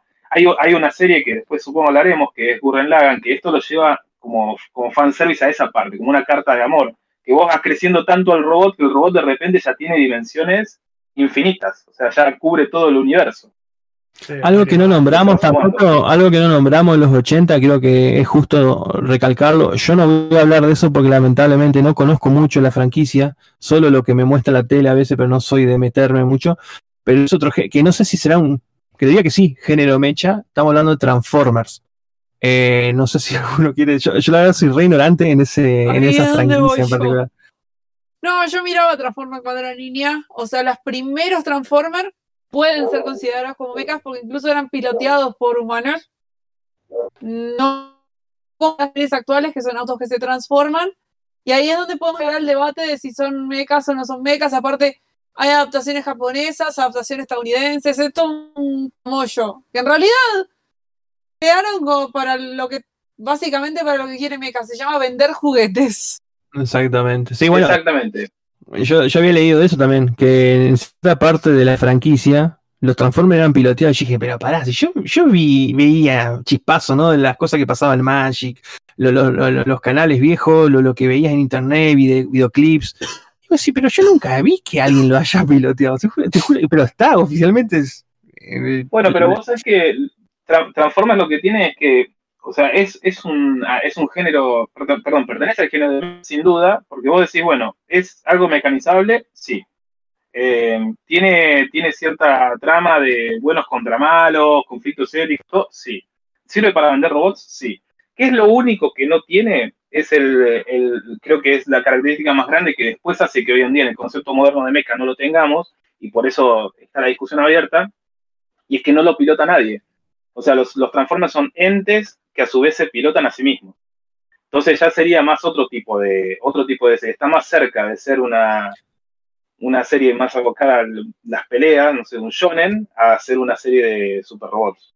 Sí, igual también partamos de la base que Transformers es una franquicia que se autorreinventa constantemente. O sea, probó de todo. Probó con todo. Sí, va, Sí, pero aparte prueba. Modernizan. En, en los 90 metieron animales ahí, Ratatrampa, Avispanator, o sea, la, la guerra de bestias, me acuerdo de esa época que también pegamos. Eso ya era más norteamericano, pero. Exactamente, sí. Che, bueno, vol-. Volviendo al tema de los 90, eh, del 90 al no- a mediana, a mediado de los 90, el, el- el- habían como más reboots, remakes, habían eh, series que tomaban como en, en comedia. El, una de las más cor- recordadas que bueno, acá no sé si me van a echar frío, ustedes me van a echar la mierda, pero eh, yo sí la considero entre el género mecha, es los gatos samuráis, más allá de que sean un furro, todo lo que vos quieras. Pero los tres se eh, piloteaban y formaban un robot gigante que bueno, siempre hace eh, medio fusión a Los lo Power. Rangers. Exactamente, los mecha furros. Siempre había un mecha o un bicho gigante que bueno, era una comedia que a mí me encanta. Yo creo que es- esa serie era buenísima. Lástima que bueno, estaba muy mexicanizada, los chistes Sí, muy, muy- mexicanos, muy todo. Yo- Muy mexicana, Sí, sí. sí. No, justo iba a decir eso, que para mí estaba bueno, creo que, que lo que le agregaba era el tono de comedia, ¿cierto? Era como diciendo, bueno, son los 90, tenés que agregar algo y es eso, que para mí es interesante. Sí, incluso el, el protagonista eh, hacía también el, eh, ¿cómo es? El, eh, con la espada, toda una coreografía que te- como que el espadazo te traspasaba. Y eso era muy de así tipo Power Ranger, Super Sentai, el Tokusatsu y todo eso, viste que muy viejo, pero estaba en los 90, eso estaba bueno. La serie, por eso, ahí, eh, creo yo que con esa serie se ganó mi amor eh, Tatsunoko. A mí me encanta la Tatsunoko, que ya no existe ahora, pero bueno, no, Pero era, era la productora que sacaba todo. Tatsunoko era Claro, la- básicamente la dueña de todo lo que es, hasta que, hasta, al menos hasta Gainax, básicamente era la que producía en masa todo lo que era. Después, bueno, no, Sí. es culpa de Gainax, pero Gainax lo que hace es que todo el producto de Tatsunoko, que eran los enlatados, dejen de funcionar como funcionaba hasta ese momento. Mm, totalmente, sí, aparte, eh, sí, Ronnie, perdón. No, no, hablen, después yo tiro otra. Bueno, eh, la Tatsunoko también tenemos Fuerza G, que yo no sé si considerarla, o Gatchman como le dice el original, ¿no? No sé si considerarla dentro del género mecha, yo, yo no la consideraría como mecha, ¿no? Pero sí No. tiene algo. No porque es de los años 70, más que es una readaptación de una readaptación de un anime de los 70. Ah, mirá, eso no sabía. Eh, bueno, igual, eh, los principios 90 nos volaban la cabeza con ese tipo de cosas, reboots, remakes. eh, aparte, sí, El rayo americanizador, como le decimos, porque de ahí salieron las tres series que son americanas, pero que son basadas en cosas japonesas, que son los Power Rangers, los Beetleborgs y los Bear Troopers. Tres el, ra- rayo, el, rayo, el rayo sabanizador es ese. Sabaniza. Y bueno, y, sí, también teníamos esa, ¿no? Pero eh, para resumir, teníamos como todo ese, ese, ese merenjunje en los, primera, los primeros cinco años. Llega el año 94 y ahí es donde yo acá hago hincapié al, tercer tipo de, Teníamos los super robots, eh, los real robots. Y acá, no sé si. Yo lo leí, lo leí y le doy la razón porque en realidad eh, los que vieron todo anime pueden, digamos, también este, decir sí, puede ser eh, hay como un subgénero o una tercera diferencia en lo que es el mecha y es el se llaman los robot hybrids o algo así como híbridos. Y acá exactamente y tiene otro nombre también como fantasía o fantasy que bueno Claro. le, le- habían puesto primero fantasy al género porque obviamente viene Scaflón como el pionero dentro de todo ese género en el año 94, en donde es un mundo alternativo, donde digamos, va, se transportan, eh, hay mucha fantasía y el robot pasa como un segundo plano y lo que tiene eh, como fundamental es la historia de los personajes y la cabeza, los mambos, problemas que tienen. Y más tarde, un año después, se estrena Evangelion, que es justamente el, ahí donde se le pone como Hybrids Robots, que es justamente un concepto tomado de los, de los anteriores dos, que tiene los que gigantes. an- Ajá. antes, antes de llegar a Evangelion, Sari, si, si te parece, hay, hay uno que también hace, hace una cosa rara, que es justamente en este curioso año 1994, que es Magic Knight Right Here, que acá lo conocimos como las guerreras Claro. Ah, Es sí, sí, sí, sí. La- las guerreras Totalmente. mágicas, eh, lo que tenía era, es, es- es como pionero en varias cosas. O sea, es un sollo que habla de tres chicas que se van a otro mundo. Entonces ya es un Isekai, entre comillas, si quieres llamarlo así. Y obviamente ahí había robots gigantes, pero los robots gigantes son genios, son como deidades. Entonces ya no son ni para la guerra, ya no son construidos por el hombre, ya no son, este, ¿cómo se diría? Bichos que se sí. y que se cruzan, sino que son dioses, dioses con forma de robots. O sea, es una, es una forma de experimentar, y bueno, ni hablar de que la trama, la trama es un caño, porque obviamente no, recuerdo de esa época que haya tantos animes con plot twists tan grosos como el que tiene las guerreras mágicas. Entonces, le meten una historia altamente psicológica. Eh, chicas, adolescentes que se van a otro mundo, robots gigantes, que en realidad no son hechos por el hombre, sino que son deidades. Vos decís, wow, ¿hasta qué punto meto el género del robot gigante en algo que no tenía nada que ver y que hasta ese momento se creaba de otra forma? Lo mismo que hace Scaflone, pero las dos cosas pasan en simultáneo el mismo año. O sea, yo no creo que las clans se hayan juntado con Kawamori y hayan dicho, che, hacemos esto, ¿qué te parece? Vos vete por acá, por acá. Yo creo que es Vamos a parte de, todo el mismo año. Claro, todo en el mismo año y al año siguiente aparece Hideaki Anno y dice, ¿saben qué muchachos? Ustedes hagan lo que quieran, pero yo me voy a ir por este lado. O sea, en realidad, de vuelta, todo va con un concepto de, de lo que está pasando contextualmente en el mundo y cómo muchos cambios empiezan a aparecer luego de la caída del muro de Berlín.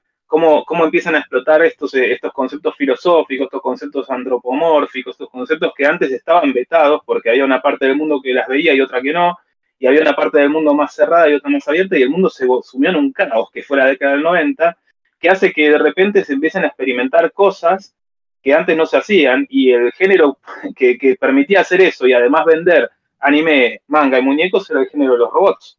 Entonces, por eso no es, no es, no es casualidad que todas estas cosas empiecen a aparecer en el género de mecha.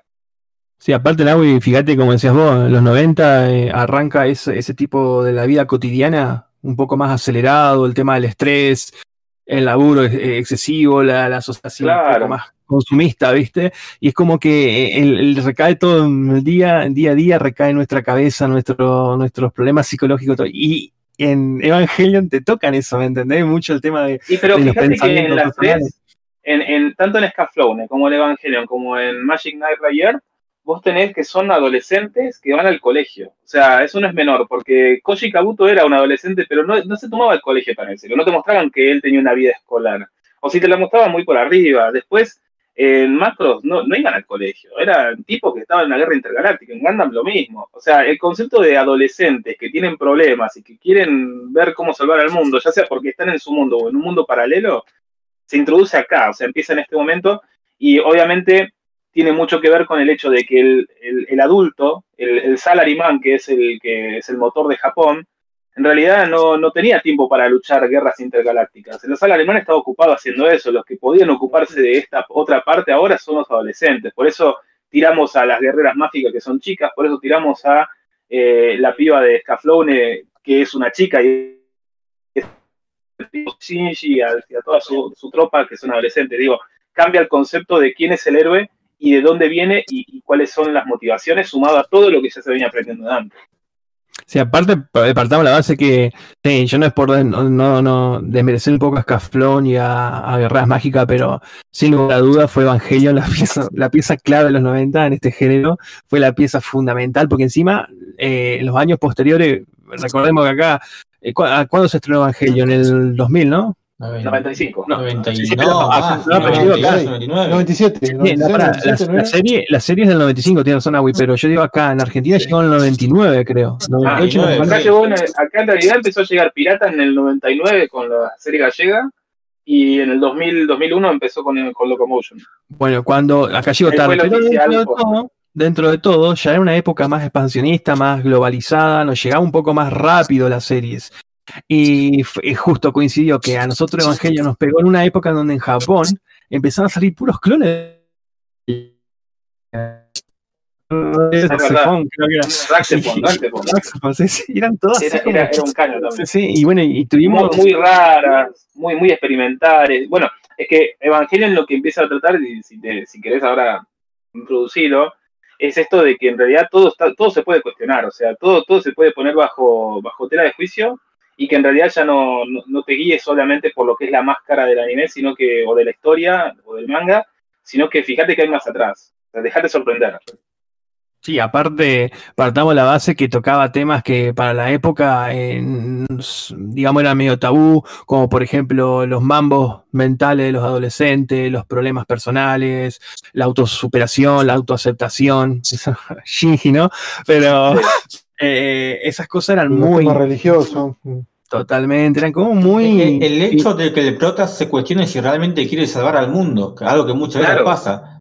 Totalmente, totalmente. Eso, eso es clave. O sea, hasta ahora el, el- el héroe jamás se, se discutió que quería ser héroe. O sea, el héroe, una vez que le dijeron, che, sos héroe, listo, soy el héroe, Eh, ya está. Shinji había que ¿Qué rogarle. tanto lío? Sí, pero aparte fue. Yo, yo, te juro, a mí me pone nostálgico, porque aparte que fue como tirarte un balde lleno de cubitos, loco, pero no, encima no con agua fría, sino cubitos así en seco que te partieran, porque encima nos estrenaban eso, nos bueno, nos estrenaban como vivo, que no tiene nada que ver al, al género mecha, va, o más o menos, bueno, va un poquito, pero no, es más futurista que otra cosa. Y, y fue como esa dos series, como- yo siempre dije, el anime murió, el anime murió con Evangelion como vivo, no hay otra cosa que pueda superar eso, es impresionante. Pero bueno, es algo mío personal, ¿no? Y No, pero eso serie fue porque a nosotros en Argentina, como vos dijiste, nos llegó todo de un sopetón en el año 2000. Entre 2000 y 2001, acá fue cuando empezó el, el boom. el verdadero, la primera, llamémosle la primera hora, eh, era de oro del anime en Argentina, o sea, así madura, fue entre el 99 y el 2000, que, bueno, poquito antes se empieza a gestar, pero en esa época era cuando ya vos podías encontrar gente con la cual charlar y entendiera algo de lo que vos estabas diciéndole, o sea, y, y ahí era cuando las, las teles o los, los canales empezaron a arriesgar un poco más y empezaron a traer este tipo de cosas. Sí, Por eso lo claro, son porque- en esa época, ¿no? Porque hemos hablado mucho a los shonen de pelea, Dragon Ball, ¿qué tenías? Dragon Ball, Caballero, Pokémon tenías y Sí. te traen de repente Evangelion, Cabo Vivo, algo más adulto, decís, wow, wow, encima nosotros íbamos creciendo a la par de eso, a la par de esos Claro. estrenos. Decía, pobre Magic Kids, porque Magic Kids yo, yo sé que nos quería meter robots, nos quería meter Voltron, Robotech, pero, o sea, no. Primero que no sé si le daba la plata para traer un Evangelion, primero. Eh, y si lo traía Evangelion, yo no sé si daba para meterlo en el canal.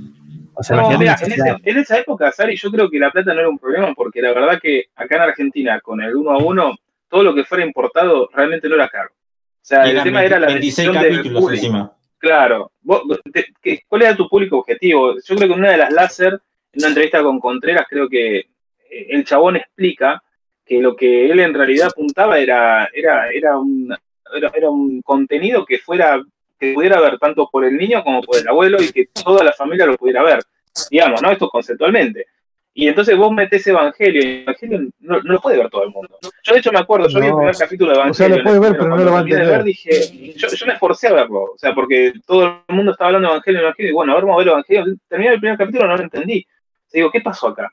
O sea, que no, no- no te engancha del todo hasta que ¿Por qué no es el protagonista? ¿Por qué no es alegre? ¿Por qué no es explosivo como todos? Sí, o es, Claro. una, o es una serie que la tenés que ver en orden, a diferencia de las otras series anteriores, como veníamos con Dragon Ball o con Caballero, que había el capítulo 20 y estaba todo bien, no entendía. Exactamente. Te, subí, te subía Nadie quiere ser como Shinji.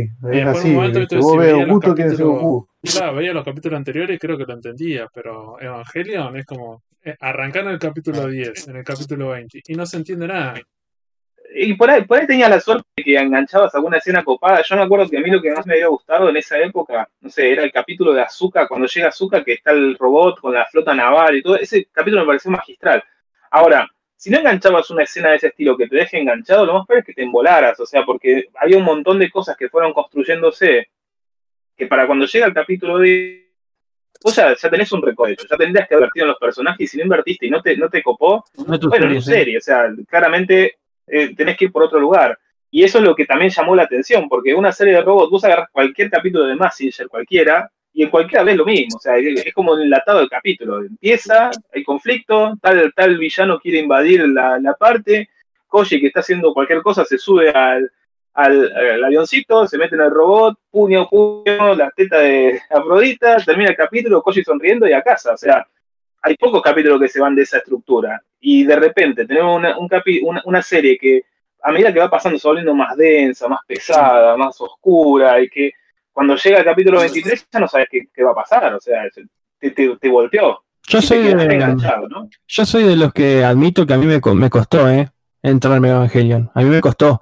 Eh, lo, iba, lo iba a tirar más adelante, pero creo que Ainawi me dio un poco el, el pie, lo voy a tirar ahora. No es para. Admitilo. Sí, ¿cuál Era es? mal enseñado, sí. Estábamos- sí, es justo eso. Es, es la enseñanza que nos habían dado. Si nos habían dado anime de shonen que era un poco más básico y no estaba preparado para este tipo de serie. Claro. Cuál era el. Algo más adulto. Sí, que había que pensarlo un toque y era más complejo y te exige. Son ex- series exigentes. ¿Cierto? Vos te agarran a este vos imaginate que, por eso te digo, el primer capítulo es re difícil, porque está el padre, que el padre es el que maneja todo. El pibe llega que dice, che, no te veo hace, no sé, 10 años, 15 años no te veo. Y el padre dice, subite al robot y pelea, pará, dale un abrazo al pibe, che, el viaje estuvo bien, ¿cómo estuviste? Che, así que te atacó un ángel, estás bien. Nada de eso, el padre con la mirada fría le dice, subite y pelea, pongo a otro y te descarto a vos. Eso no, vos no, vos no estás preparado para ver eso. Y, O sea, y vos le venís- dice, y la humanidad está a tus pies. Así es. Claro. tipo, Sí, le da Y el chabón se sube al robot y encima te hacen todo un montaje épico del robot saliendo. Y cuando sale el robot, llega arriba, el pibe no sabe manejar el robot. Y vos decís, pero este chabón es un pelotudo. O sea, ¿cómo no? Y encima se empieza, como decía recién, o sea, Sari o, o Trincha, no me acuerdo. El, cha- el chabón, loco, no tiene ganas de pelear. El chabón quería ir a ver al viejo, quería, estaba pensando más en unas vacaciones que, que, que en, que en salvar a la humanidad. Y de Pero repente sí, no, no está para Shinji esas no tiene ganas de. Tiene cara de yo no quiero estar acá siempre. Así que. Claro, manica, así es, exacto. O sea, y entonces vos decís, Igual Shinji es un llorón, ¿eh? Perdonen, pero. Bueno, pero, pero hay, hay un prototipo que eso me imagino que será para vos- para tratar Sí. en otro momento, que es el, el, el, el, el tropo del protagonista. Mm, sí. Claro, porque en realidad, si el protagonista se lleva todos los papeles, es una cosa. Ahora, si el protagonista en realidad depende de un cast de soportes que hagan que el protagonista crezca, es otro tipo de anime. Y Evangelion abusa demasiado en eso, al punto de que ya, ya querés meterte en la tele y cagar la piña. Así, Al tampoco. Evangelion en parte se puede considerar como feminista porque tienen más ovario las mujeres que el mismo hombre del que maneja robot. Y sería, sería Bueno. medio extraño plantearlo así, Bueno, pero, pero pero- ahí, también sí, tenés eh, es raro. eh, Sí, No sé ahí si es tan también raro, la. No- no sé si la motivación, la motivación de los personajes, porque como dijimos hoy que Shinji se planteaba si quería salvar al mundo, o tenés al personaje de Azuka o Aka, como le quieran decir, que ella sí quiere salvar al mundo, eh, principalmente pensás que es una heroína, pero en realidad hay una razón detrás de ello, ella tiene un complejo con la madre y que siempre quiere llamar la atención, siempre quiere, quiere Es una, lucirse, es una y en razón realidad egoísta, es una Bueno, razón, no es claro, altruista claro. como debería ser el prototipo del héroe que vos decís peleo por no me Exactamente. interesa nada. Sí, sí, hay Claro. como una idea. Pero por eso me parece que cada uno de los personajes tienen esa construcción porque ya, es- como decían, solo en el 95 la gente que crea esta serie vio todas las series anteriores. Es una reflexión sobre el gene, es una reflexión sobre un montón de cosas y es como bastante autoconsciente que vos decís, si no tenés todo ese bagaje cultural y un toque compleja y no sé si es tan satisfactoria porque si querés ver Rodó cagándose a piña contra monstruos y más o menos. Pero mira, yo te voy a proponer una, una deconstrucción de lo que es Evangelion como para, para cerrar y no, no extenderlo demasiado. Dale. Evangelion creo que es una de las primeras series donde cada uno de los personajes cree que es el protagonista de la serie. O sea, en algún punto vos vas viendo que todos los protagonistas, o sea, todos los personajes secundarios, primarios, terciarios, todos creen que ellos son el protagonista de la serie. Vos tenés Sí, en muy Numasi, buena, por muy buena esa definición. Nadie duda de que Koji Kabuto es el protagonista. Lo- Los, malos saben que es Koji Kabuto, los buenos saben que es Koji Kabuto. Es más, después vas a los Neketsu y es lo mismo. Todos saben que Goku es el protagonista. Lo sabe Tenshin Han, lo sabe Macho Roger, lo sabe Krill, lo sabe todo. Ahora acá, en la serie te arranca y te pone a Shinji. Y vos decís, bueno, Shinji. Cuando llega Azuka, Azuka se come el mundo, bueno, es Azuka. Cuando aparece Rey, que toda su cosa dura, bueno, es Rey. Pero cada uno de ellos no dice el protagonista Shinji hasta que llegan los últimos dos capítulos, que ahí la serie definitivamente te tira que Shinji todos ellos creen que son ellos el protagonista de la serie. Y eso es algo muy nuevo y no se explota tanto y, no, y tampoco se le reconoce tanto a Evangelion. El hecho de que no, no todo el mundo está diciendo, bueno, está bien, Sille, ayúdanos, pero no todo el mundo está convencido que Sille nos va a ayudar. Todos saben que Sille está medio traumatizado y obviamente la serie es muy unipersonal. En un, en un punto empieza a mostrarte cómo es el universo acorde a Shinji, pero con todos los productos que fue sacando Evangelion a posterior, te va mostrando que en realidad Kashi cree que es el protagonista, Misato cree que es la protagonista, Gendo cree que es el protagonista, Ritsuko cree que es la protagonista. Digo, se puedo nombrar a todos los protagonistas, a todos los personajes, te puedo mostrar y te puedo contar por qué cada uno cree que él es el que va a ser el protagonista de la serie y es el que va a salvar a la humanidad de esa catástrofe que está viniendo. Entonces eso es muy nuevo, muy innovador y también de vuelta, al que está del otro lado viendo la serie, lo pone demasiado nervioso, porque vos decís, loco, yo quiero hinchar por alguien, yo quiero hinchar por Shinji, yo quiero hinchar por Azuka, quiero hinchar por Misato, quiero hinchar por Gendo, pero dale, deja de cambiarme el foco, porque si me lo cambias tantas veces, yo no sé quién es, y yo no sé qué quiero hacer. En un momento ya después decís, bueno, ya fue que se vaya toda la mierda, que destruyan la humanidad, Sí. total, están todos corruptos, hicieron Sí. cualquier cosa, ya después es medio bizarro, y en la película ni hablar cuando arranca Evangelion, vos decís, bueno, esto, esto ya está, de- destruyan a la humanidad que no sirve para nada y hagan el favor. Pero bueno, es el, es, ese yo creo que es el planteo principal de Evangelion y por qué rompe tantos esquemas, porque Para, en el, realidad no hay un el protagonista. inicio, el inicio ese es el, el guante de Shinji, ¿no? Sí. El inicio Ah, de la- claro, Eh, No sí, sé cuál de las dos, yo, yo no, no me ubico, pensé que yo también yo vi eso y dije, ¿qué mierda es esto? Para un poco. Está, está, ahí tiradita que, que, bueno, Sí, sí, sí, pasó sí. medio mal, y Shinji que está charlando, No, no, está eh. charlando con ella y de repente te muestra un plano de cámara y vos decís, ah, no Sí, estaba sí. charlando Es solamente. impresent, o sea, impresentable eso. O sea, yo cuando te Bueno, ponen pero eso, sí, hijo de Es, puta. es para que te incomode, o sea, vos tenés que sentirte mal. O sea, no- vos no podés terminar de ver un capítulo de Evangelion con una sonrisa, o mejor dicho, por ahí sí, pero porque en realidad vos la sufriste junto con el que en ese momento era el protagonista. Si la protagonista era Rey, como pasa en varios capítulos, vos te sentís mal. O sea, hay capítulos que terminás muy mal. Si la protagonista es Azúcar, como pasa en las películas, como pasa en algunos capítulos, también lo mismo. Decís, loco, pobre Sí. chabona, o sea, mirá todo lo que está pasando. Sí, sí, es efectivo, creo que- es efectivo la idea que es bastante angustiante. Vos terminás de ver la serie y te genera mucha angustia con los personajes, como siendo muy para atrás. Totalmente. Pero está por eso, atrás. pero bueno, pero, pero es intencional, o sea, todas estas cuestiones, sí, hay, hay veces alguna Claro. gente que tiene una interpretación de que ve estas cuestiones y lo ve como fallas en el guion o lo que sea, y vos decís, no, realmente quisieron que la serie sea así y que te genere esto. Que vos no estás Que sea acostumbrado cruda, porque- que sea cruda la serie. Claro, pues si vos porque no estás Totalmente. acostumbrado, porque venís viendo Dragon Ball y Caballero del Zodíaco, con- que es un poco más simple todo, y bueno, manejate. Pero bueno, si no son fallas del guion. Son Y, y, acá te ponen también el hecho de que el mismo robot también tiene su propio rol. O sea, el robot no es solamente utilitario, el robot también tiene la necesidad de un alma. O sea, vos decís, wow, hay un alma metido. Bueno, también Eh, Ah, Ahí, ahí donde hay, ahí donde, ahí donde yo leí en foros que discuten si realmente son mechas o no son seres biológicos. Eh, Claro. Es muy cuestionable eso, eh, ojo. Uno lo ve de- de- así de, de lo lejos, es mecha, ¿no? Pero ojo que cuando empiezan a profundizar lo- los fanáticos, te sacan va- varias ideas. ¿eh? Espero que creo que evolucionó todo y la merece-. Merece su poca aparte, me parece, con todo esto que dice Nahuel y que estamos hablando, me parece que Evangelion merece su análisis Sí. propio en un podcast especial. Sí, Ese, creo, creo que como para cerrar es eso, ¿cierto? Me parece que es interminable, o decir, porque es demasiado complejo y el tipo agarra un montón de ejes, un montón de cosas, rompe con muchas cosas, es como una locura. Yo no sé, es verdad, mejor cerremos acá. Pará, pará, yo quiero, quiero, quiero, sal- quiero salt- saltar a otro, otro eje, que quería uno de los, de los últimos, pero lo quiero saltar porque me da pie Evangelion a esto. Eh, a ver, yo quiero, no sé cómo explicarlo, yo creo que a ver se pongan en mi lugar. O sea, viene año 95 y te- se estrena Evangelion. Acá llega cinco años después, yo tenía 15 años, poner el 99-2000, yo tenía 15 años. A mí me partió la cabeza con 15 años. Dejemos de lado el, el- el hecho de la- los 90, si eran 95, 2000. Si no, pongámonos en la edad, yo, 15 años. Eh, ¿Por qué hoy en día hay pibes que con 15 años No ven Evangelion entienden. y no les gusta? Claro, o no sé si no lo entienden.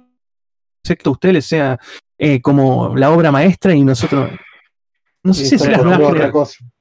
Están tan gente- saturados de anime que, que ya les aburre. Nosotros disfrutábamos todo lo que aparecía.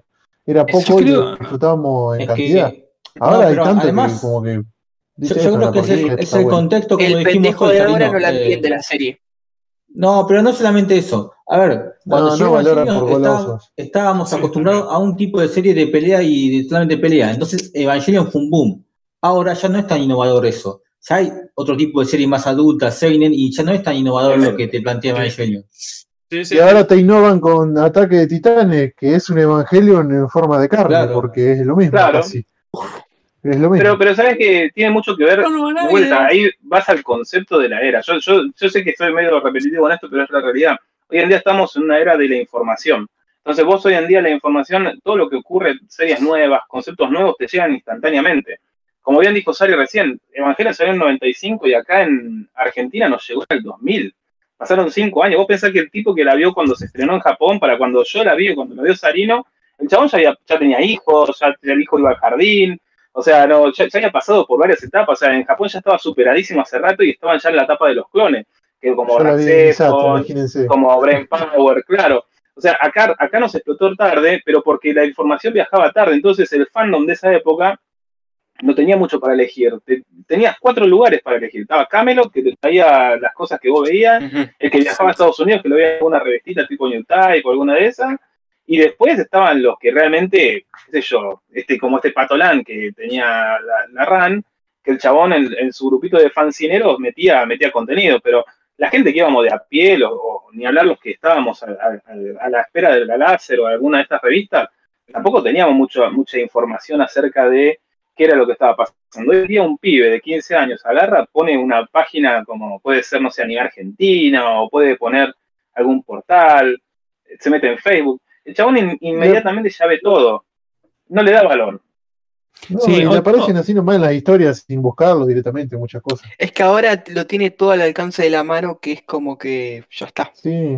Sí, otra y además cosa. es cierto también, el, el otro cosa que decía Tincho es que ya se superó también Evangelion. O sea, yo creo que hay, hay historias que toman el testigo de Evangelion, le dan una vuelta de tuerca y te, te entregan un mejor producto con la misma idea. Y vos decís, ah, bueno, está bien. Entonces ya, obviamente vos podés agarrar a Evangelion como el pionero, pero si no te gusta y te gusta una de las que vinieron después, no deberías ser maltratado. Vos podés agarrar a ese pibe como si fueras un viejo de 90 años y decirle, mirá, pibe, vos no sabés nada. Voy a decir Creo que es una como un viejo anécdota agresivo. que me van a fajar por lo que digo, no Eh, me fajen.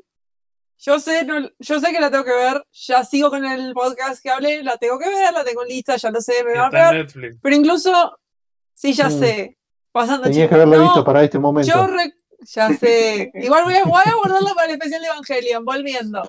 En, me acuerdo en una convención año 2017, 2010 2017 sí, eh, estábamos, fui a la convención, ¿no? Y en- hicieron una pregunta, ¿cómo se llama el protagonista de Evangelion? Así como para que alguien fuera, para que alguien fuera a, pre- a preguntar, ¿no? Nadie sabía. A Qué ese punto llegamos. lo- Es que es ¿Qué? Kaoru. Bo. Kaoru, no sabía. Sí. Y Imagínate. Todos eran protagonistas, como decía poner a No, es que. Sí, al principio no sabían. Después le dijeron, nombre un personaje de Evangelion. Y nadie sabía. Eva, le decían, ¿viste? Eh, que los ahí. son raros. Sí, especie yo, yo para, terminar de acotar esto, me parece que no solamente que estamos en una era de informática, que tenemos todo a un clic, sino también que yo no sé si hay un aire fresco en esto, no sé si hay el género se sigue reinventando. Yo creo que de a poquito el género se está apagando.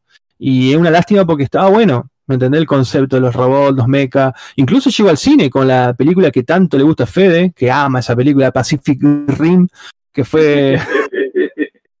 ¿Qué va, Sofía?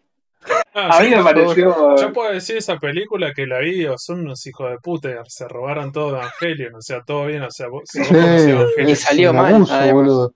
Eso es un abuso. tiene- o sea, de- ¿Qué sé yo? O sea, Tiene parte 2, así que más. Sí, pero está como mal entendida, porque toda la parte de las relaciones personales de esa película no te interesan un carajo y tenés ganas de que los maten a los personajes humanos. Es como si, por favor, que mueran, porque no me interesa la todos. historia del chabón y Hijo de la hija y no sé qué. No me interesa No, y aparte, que aparte se cagan, o sea, algo, algo que hace muy bien Evangelion, hasta cierto punto, que para mí es de reconocer, es que la premisa la mantiene casi toda la serie, o sea, digo, el hecho de que Eva, para ser pilotado, tiene que ser de un niño que tiene unas características Ah, especiales y que sí, ese niño sí. solamente puede sí, pilotar que sea Eva, compatible con el EVA. que sea compatible con el Eva. En cambio, en, en Pacific Rim empiezan con una cosa parecida, pero a mitad de la serie ya se meten Fede y manija y ya manejan el, el, el Jagger juntos, o sea, ¿y, y quiénes son? Y qué sé yo, estaban ahí caminando, metelo en el robot que anda. Y ya Sí, se se la sincronicen ellos dos, que se manejen. Sí, sí, como Lo, lo peor es que, lo peor es que el Fede fue a verla al cine. Pagó una entrada para ver eso. Eso, para una entrada. Le sobra la plata, Fede. Por Vi. Dragon Ball Evolución en el cine también. Ay, qué- Y le compra plata, manga Utopía que no sale del segundo tomo, imagínense. No, bueno, por Eh, eso digo, para mí esta película lo, lo interesante es que me parece que hoy en día la tecnología está como para con la como para mostrar o hacer una película tipo live action de Evangelion que se podría, porque si hoy la tecnología le da, años anteriores no. Pero después sí, lo que le faltó Claro. ahí sí es como si se robaron toda una historia y es rechota.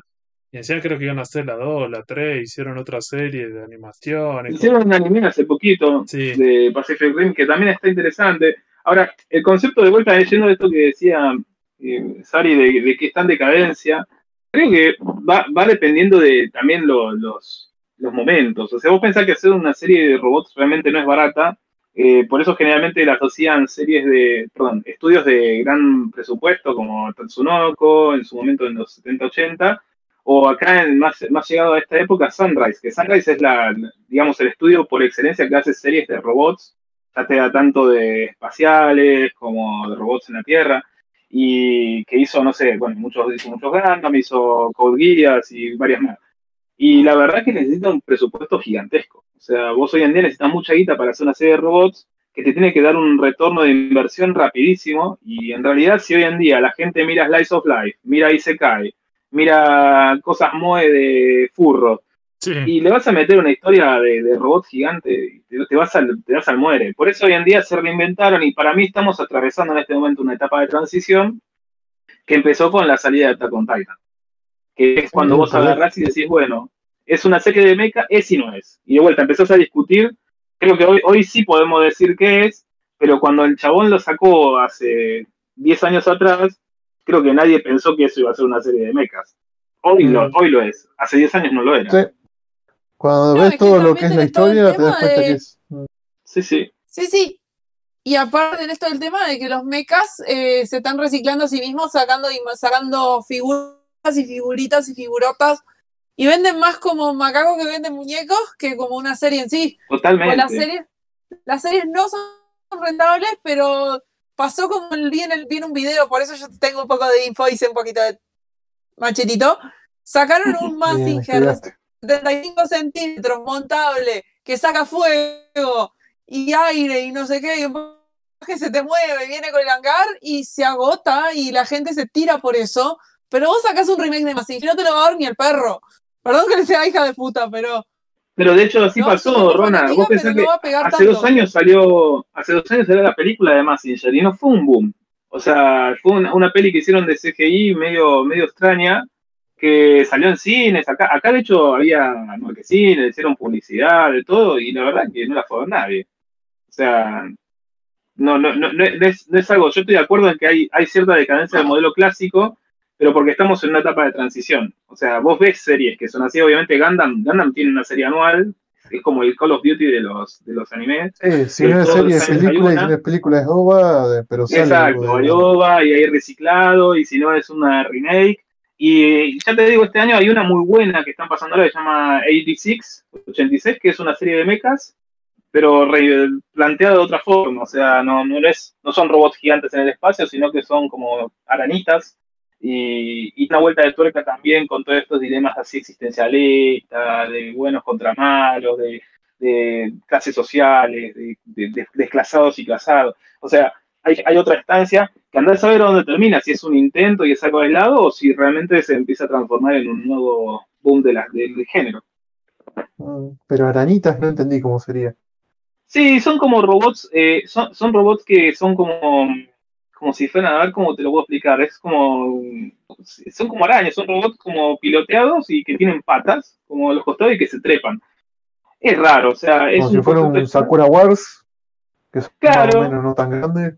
Sí, no, no, no, no vuelan, o al menos por ahora no vuelan. No sé, recién tiene dos capítulos. Yo nada más sigo el anime, no, no, no vi el manga. No sé si tiene manga, de hecho. Claro. Eh, pero básicamente son, son. O sea, el concepto de la serie. es que hay, la sociedad en un momento se divide en dos partes: los que tienen pelo blanco y ojos blancos y, y los que no. O sea, los que tienen pelos blancos y ojos blancos son seres superiores, arios, superdotados, y los que no tienen, o sea, cualquier otro color de ojos, cualquier otro color de pelo, son desclasados, son dejados de su concepto de humanidad. Y esa gente cabeza, se va a vivir, claro, se va a ir a un barrio que se llama 86 y a partir de ahí, bueno, es- esos son los que usan como mecanismo de guerra para combatir en una en un, en un concepto de guerra muy parecido a lo que hace Gundam, o muy parecido a lo que hace Macros o cualquier otra serie de robots que en realidad dicen que son droids, que son robots autopilotados, pero lo que hay adentro son estos seres humanos, comillas, que para la sociedad de ese momento no son humanos. No sé, habla, habla de esclavismo, habla de cosas muy parecido, si lo querés ver, a todos estos conceptos que introdujo Attack on Titan, que de vuelta nos enteramos hoy. Hoy nos enteramos qué es eso. Cuando Attack on Titan salió, nadie sabía que iba a ir por ese lado. Attack on Titan salió siendo una serie de casi, casi, Sí, sí, casi sí, de modo de, casi de kaijus. Sí, de Claro, exacto, casi de. Kaiju, ajá. Y, y hoy en día es otra cosa. Y hoy en día es, esa otra cosa es la que está influenciando este tipo de series que empiezan a aparecer. Mm. Bueno, espero que no haga otra, otro revival de clones como lo que pasó con Evangelion. Que después del 2000 hubo un- Para una clonada sí, masiva, boludo. eh. Para mí que van a empezar a salir todas cosas onda así. No Ojo que, que por lo que pega, por lo que pega Shingeki eh, es el Evangelion de, de 20 años después. Sin duda. Sí, para, mí va, para mí van a empezar a aparecer. De hecho, bueno, a ver, la primera parte de Shingeki, que no tiene nada que ver con la segunda parte, hubo clones como Cabaneri and the Iron Fortress, que es la de los trenes zombies, que es básicamente la primera parte de Attack on Titan, solo que en lugar de ser titanes eran zombies. Y solo en lugar de ser un muro y tipos con equipo de maniobra, eran tipos con. Era muy steampunk, con armas de vapor y que tiraba. No sé si alguno la vio. Era, era muy buena y era muy clónica a Attack on Titan. No, no, ¿Cuál, yo cuál no. me dijiste? Pues justo se me cortó. Se llama Cabaneri and the Iron Fortress. No, esa no la Eh, conozco. ¿Qué es un anime? Está, está, sí, lo pueden encontrar, está en Crunchy y está en Netflix. En Netflix me parece que está también, pero Netflix tiene como parte de serie propia una, creo que es la continuación. Son unas ovas. Y está Ah, hecho por el eso. estudio que hizo, que hizo Shingeki no Kyoji, que era Wit Studio. Los chabones lo que hicieron fue reciclar los assets, claramente, fue lo que hicieron. y como tenían que hacer tiempo hasta que el manga avanzara de Shingeki para hacer una segunda temporada, metieron este anime original, que de vuelta está buenísimo, a mí, a particularmente está buenísimo, tómenlo como, algo subjetivo, ¿no? A mí me pareció que estaba bueno, pero cuando empezás a unir con flechas, como te hacían hacer en, en el colegio, esto eh, se parece a esto, esto se parece a esto, se parece a este, esto, esto es un clon. O sea, no, no, no están los titanes, no están los equipos de maniobra, no está todo, pero hay otra cosa que reemplaza a cada uno y bueno, al final del día es totalmente intercambiable. Como hacía, como agarrás Raxephone y metés Evangelio y decís, bueno, esto es un Evangelio low cost. Mirá que ese low cost para Evangelio ya es mucho. Sí. Algo, mm, algo también que para recalcar, creo que por ahí hablamos mucho del género mecha, mucho de lo que es el anime, pero no hablamos de lo que es mangas. Y algo raro de esto, y, y, a ver, díganme si me, me estoy equivocando. Yo creo que muchos de los de las series que vimos en anime de, de género mecha eh, están exclu- son exclusivamente el anime. O sea, es muy poco el género mecha en el manga. O sea, muy poco. Ay, debe haber, pero creo que nada que ver a lo que es el anime. O sea, en el manga es más limitado. Y, por ejemplo, eh, hay, hay series como Super Laser, eh, serie más del... Creo que la única que tuvo manga fue eh, Mazinger y Grendai, todas las de Gonagai, porque Gonagai era un artista, digamos, un mangaka. Sí, era- Pero el resto era todo por estudio. Sí, sí, el resto eran casi todos por estudio, como decía Naui, que, que uno de los principales fue Tatsunoko, eh, y más tarde fue Sunrise, que también fue uno de los que más apostaba para. Ah, Toy Animation también le metía mucha ficha, ¿eh? A los, pero bueno, era más de los super robots. Pero sí, yo creo que de manga, no sé si uno quiere. Yo la verdad que no, no, no, no estoy muy metido en el manga de robots. Eh, conozco, Mira, sé que hay. acá, en Argentina editaron poquitos, la verdad, pero es cierto que, que- que hay más. El tema es que vos imaginate que la premisa de llevar el anime de robots, ya llegando pre-Evangelion y eh, sobre todo en la década de los 80, era también muy fuerte vender robots. Y vos vender robots, o sea, vender juguetitos, vender muñecos, lo haces mucho más fácil con una serie animada que con un, con un manga. Entonces, ¿por qué? Sí. porque es mucho más fácil, mucho más fácil de captar al público, mucho más fácil de poder llevar adelante el, el concepto que tenés que trabajar. Igual, aún así, acá en Argentina tenemos, a ver, Macro 7, que lo sacó Ibrea, que fue uno de los primeros, eh, que es una cosa rara, no, no es tan macros, pero está, a mí me pareció que estaba bueno. Se llama. Roberto Enfermo de los Mecas. Claro. Guerreras Mágicas, Eh, Guerreras Mágicas, Evangelion, Evangelion. Eh, eh, Para de contar, ¿eh? No sé Zero. Y Mazinger Sidonia. Zero, sí. na- Claro, claro, eh, bueno, Attack on Titan, que está sacando Omni también. Eh, Blam, no sé si Blam tiene, tiene mechas, la verdad que no me acuerdo. No la, no la, no la leí en Blam. Ghost in the Shell no. No, Ghost in the Shell, Ghost in the Shell no, no debería, no debería, pero bueno, es- es- es- Mm, eso estaría bueno discutirlo. No, No debería, pero- Gantz tiene mechas, pero no es de mechas, sino que tiene mechas. Porque aparece Claro. en Claro. la parte, pero no, no Tiene, son tiene de- exoesqueletos y tiene cosas raras, pero, pero no sé. No. No, a mí, a mi gusto no, no, no lo calificaría. O sea, obviamente pensás en ¿Alita? ¿Estamos hablando? No, Gans. No, No. Gans, No, no. no. Gans. Gans, no. Sí, no, the No, Shell. en una parte aparecen mechas en Gantz. Tiene mecas, mecas, pero no es Sí. específicamente de eso. Ah, bueno, porque. Claro, el tema es que ahí habría que definir de qué trata Gans también, ¿no? O sea, Gans es algo que no tiene, no tiene género. O sea, Mm. vos decís, bueno, ¿de, de qué nada, trata? No, no lo sé. Es como eh, Giga. género de tetas. Claro. Claro, género teta debería llamarse, no debería, no debería tener Es un como género que vos digas. género de sí, sí. Oku. Es como Goku, Goku. Goku- Goku siempre tiene una obsesión ahí medio con tetas y mechas. Sí. Sí. Ah, bueno, pero por Y eso. Yukashiki también así estuvo. Creo que, creo que lo que toca ¿No? ahí es que es ciencia ficción. En realidad, porque. en Eso iba a decir, o sea. Oku es ciencia ficción, es eso, no, no lo califiques como otra cosa. No, pero bueno, pero el, O el Cyberpunk. pero lo- el mecha como un desprendimiento es un subgénero de la ciencia Bueno, ficción, pero- entonces por eso se toca. Si lo pensás Claro, también, claro. hasta algo más bizarro, Saber Marionette es mecha. O sea, porque en realidad son todos robotitos. O sea, no son robots controlados con una funcionalidad para el hombre Sí. en una sociedad donde no existen las mujeres. O sea, Como el preferido de Martín, eh, Medabots. claro. No, pero eh, si vamos a eso, recién nombrábamos a Oku y creo que Inuyashiki, por ejemplo, que los protagonistas son eh, están robotizados. Sí. Mm, Angelic bien. Que son controlados Angelic las muñequitas. Chobits, que tenés que prenderla y... ¿Lo podés prender y apagar? Prende y apaga. que es de muñeca. Sí.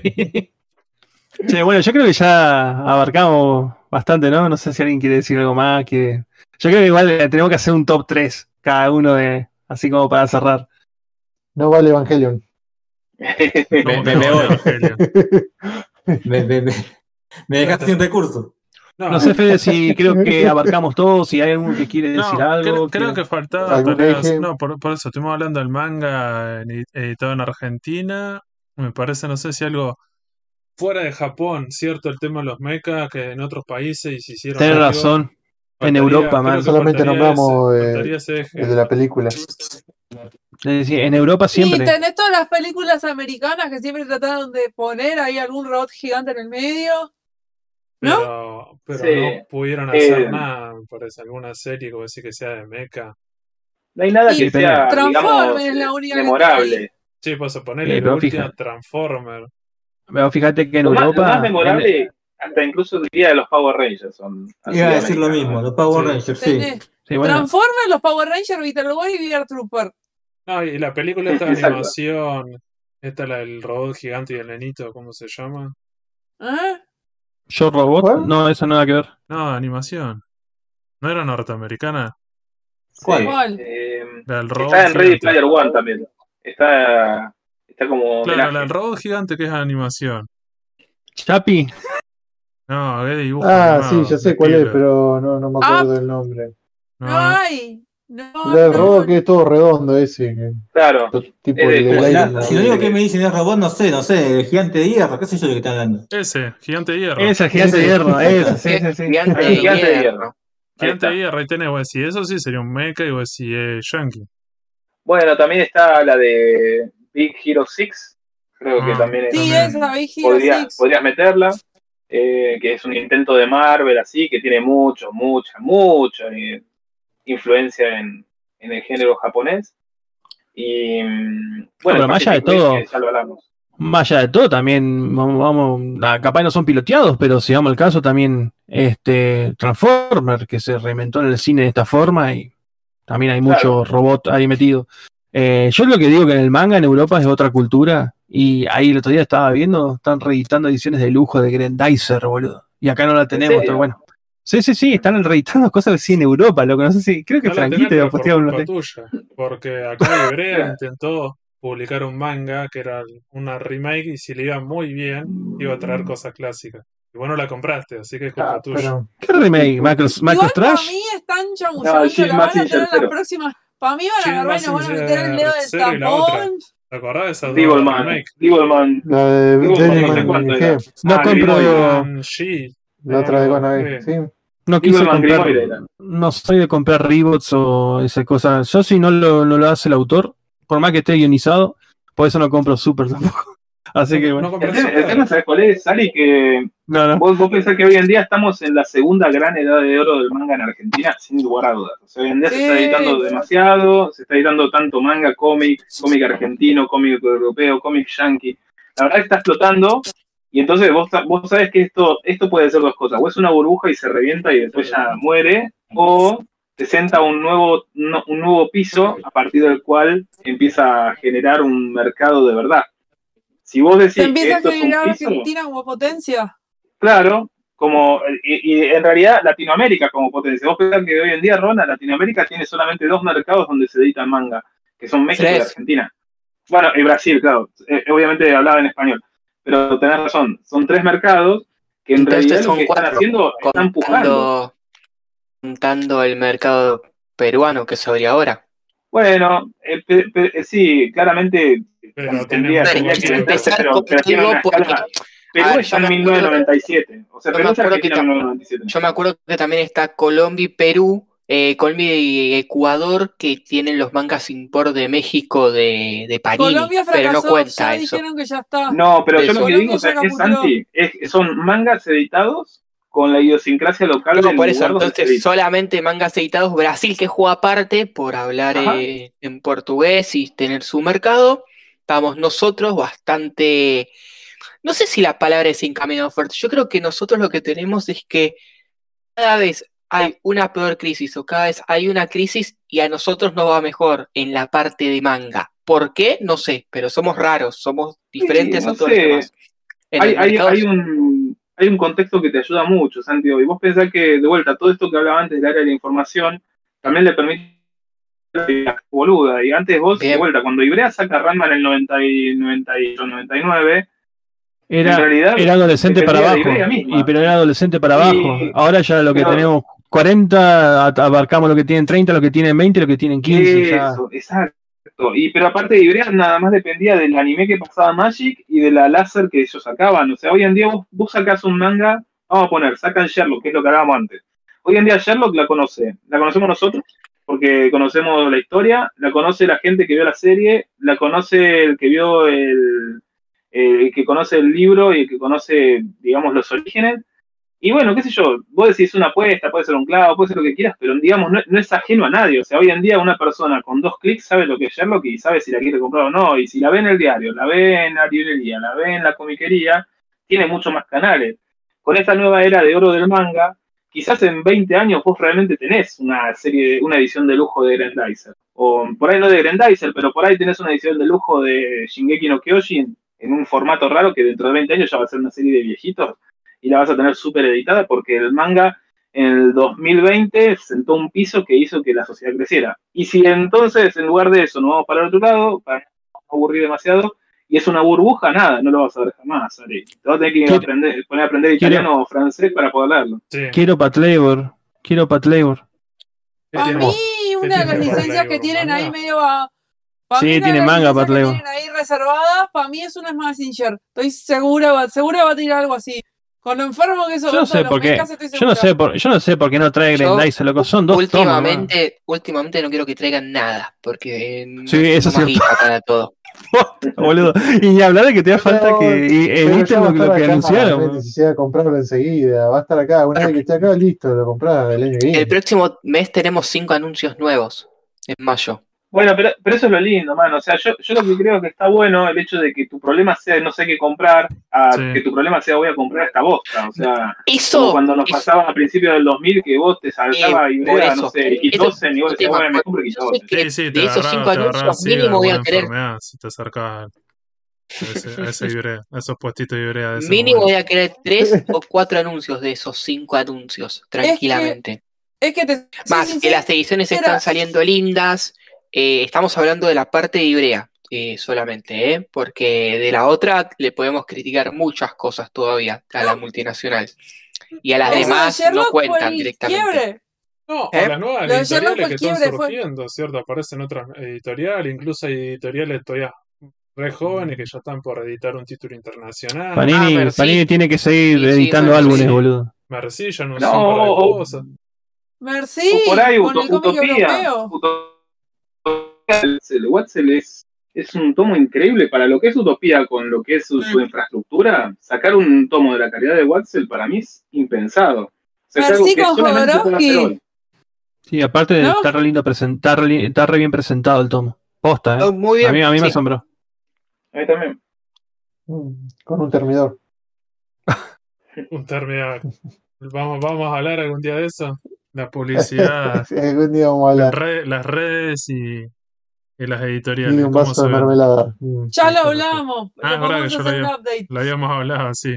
Igual yo Ah. creo que eso de la publicidad había sido por, por el detalle rojo que tiene. Así lo interpreté yo. Y el logo de Utopía en, en rojo bien brillante que parece el No, logo de bueno. eso Un se rojo llama, vino tinto. eso se llama marketing en el presente, que tenés que generar algún tipo de ruido y que la gente te putea o algo, entonces vos tenés que Sí. generar algo que sea así. Si, si sos muy La tibio, publicidad es publicidad, sea buena o mala. si sos tibio en redes sociales, a nadie le importa.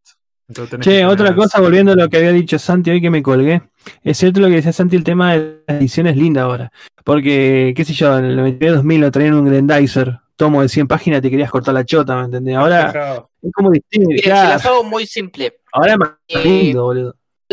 No es la mejor edición, pero es una de las más cuidadas y es básica, que es la edición de Hunter x Hunter, los colores adentro de las contraportadas, que son colores como pasteles, y es un tanco que, cual- que sale 495 pesos, no es una edición de Contra Deluxe, pero está bien hecha, ¿entienden? A ese punto estamos llegando.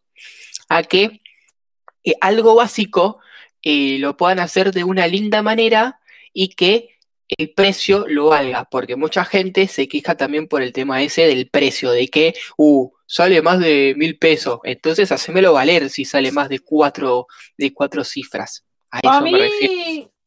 falta un manga de tapa dura. Es lo único que está faltando acá como para decir, ya estamos en el lujo del lujo. ¿No? Pero, ¿qué, qué, qué manga de tapadura haces, Ronit?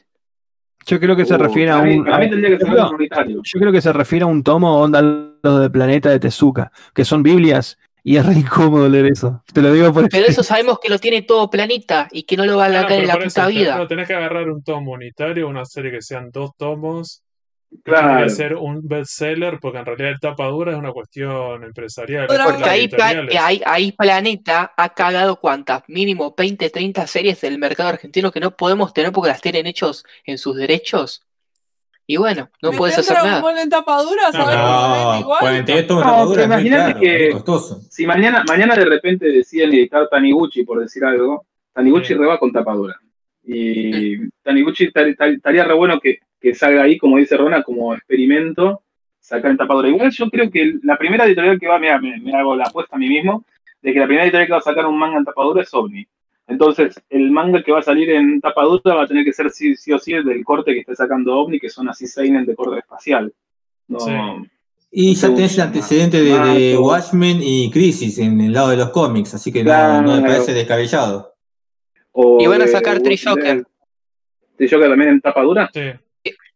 Pero, pe- Ah, pero pensá que la, la apuesta de estas editoriales es siempre así. Primero lo sacamos en tapa blanda, eh, vende bien, después lo sacamos una nueva edición Y en tapadura. Ahora están los mangas, eh, los cómics de Pop Fiction también. Que son en tapadura. Claro. sí. Bueno, el Panini, ojo, el Panini tiene, bueno, pero son imports.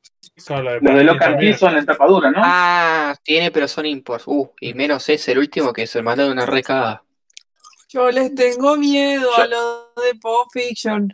No, por eso. Yo creo mí- igual este, que, que es como dice Ronald, sería, sería un buen punto de, de quiebre para decir ya está, estás en el lujo de la vulgaridad total, donde ya estás con tapa dura, hoja color, gramaje de página, sobrecubierta, señalador, vos decís, para un poco. Eso es Argentina, ¿no? O sea, está, está bueno, eh, ahí ya sería la madurez total.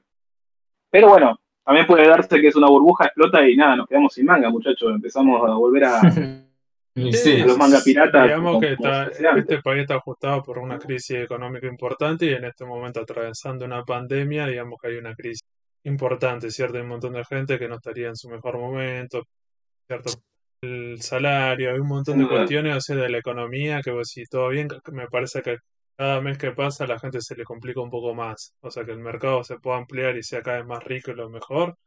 Parece que en esta situación de la gente es media complicada. Vos si podés tirar un tomo en tapa dura, sí, pero no No, no, no, una- no Es sería que una- por eso te digo que es una, es una vulgaridad, o sea, es en realidad Sí. es algo que, que no necesitas. Pero el mercado es todavía sigue siendo el más barato, ¿eh?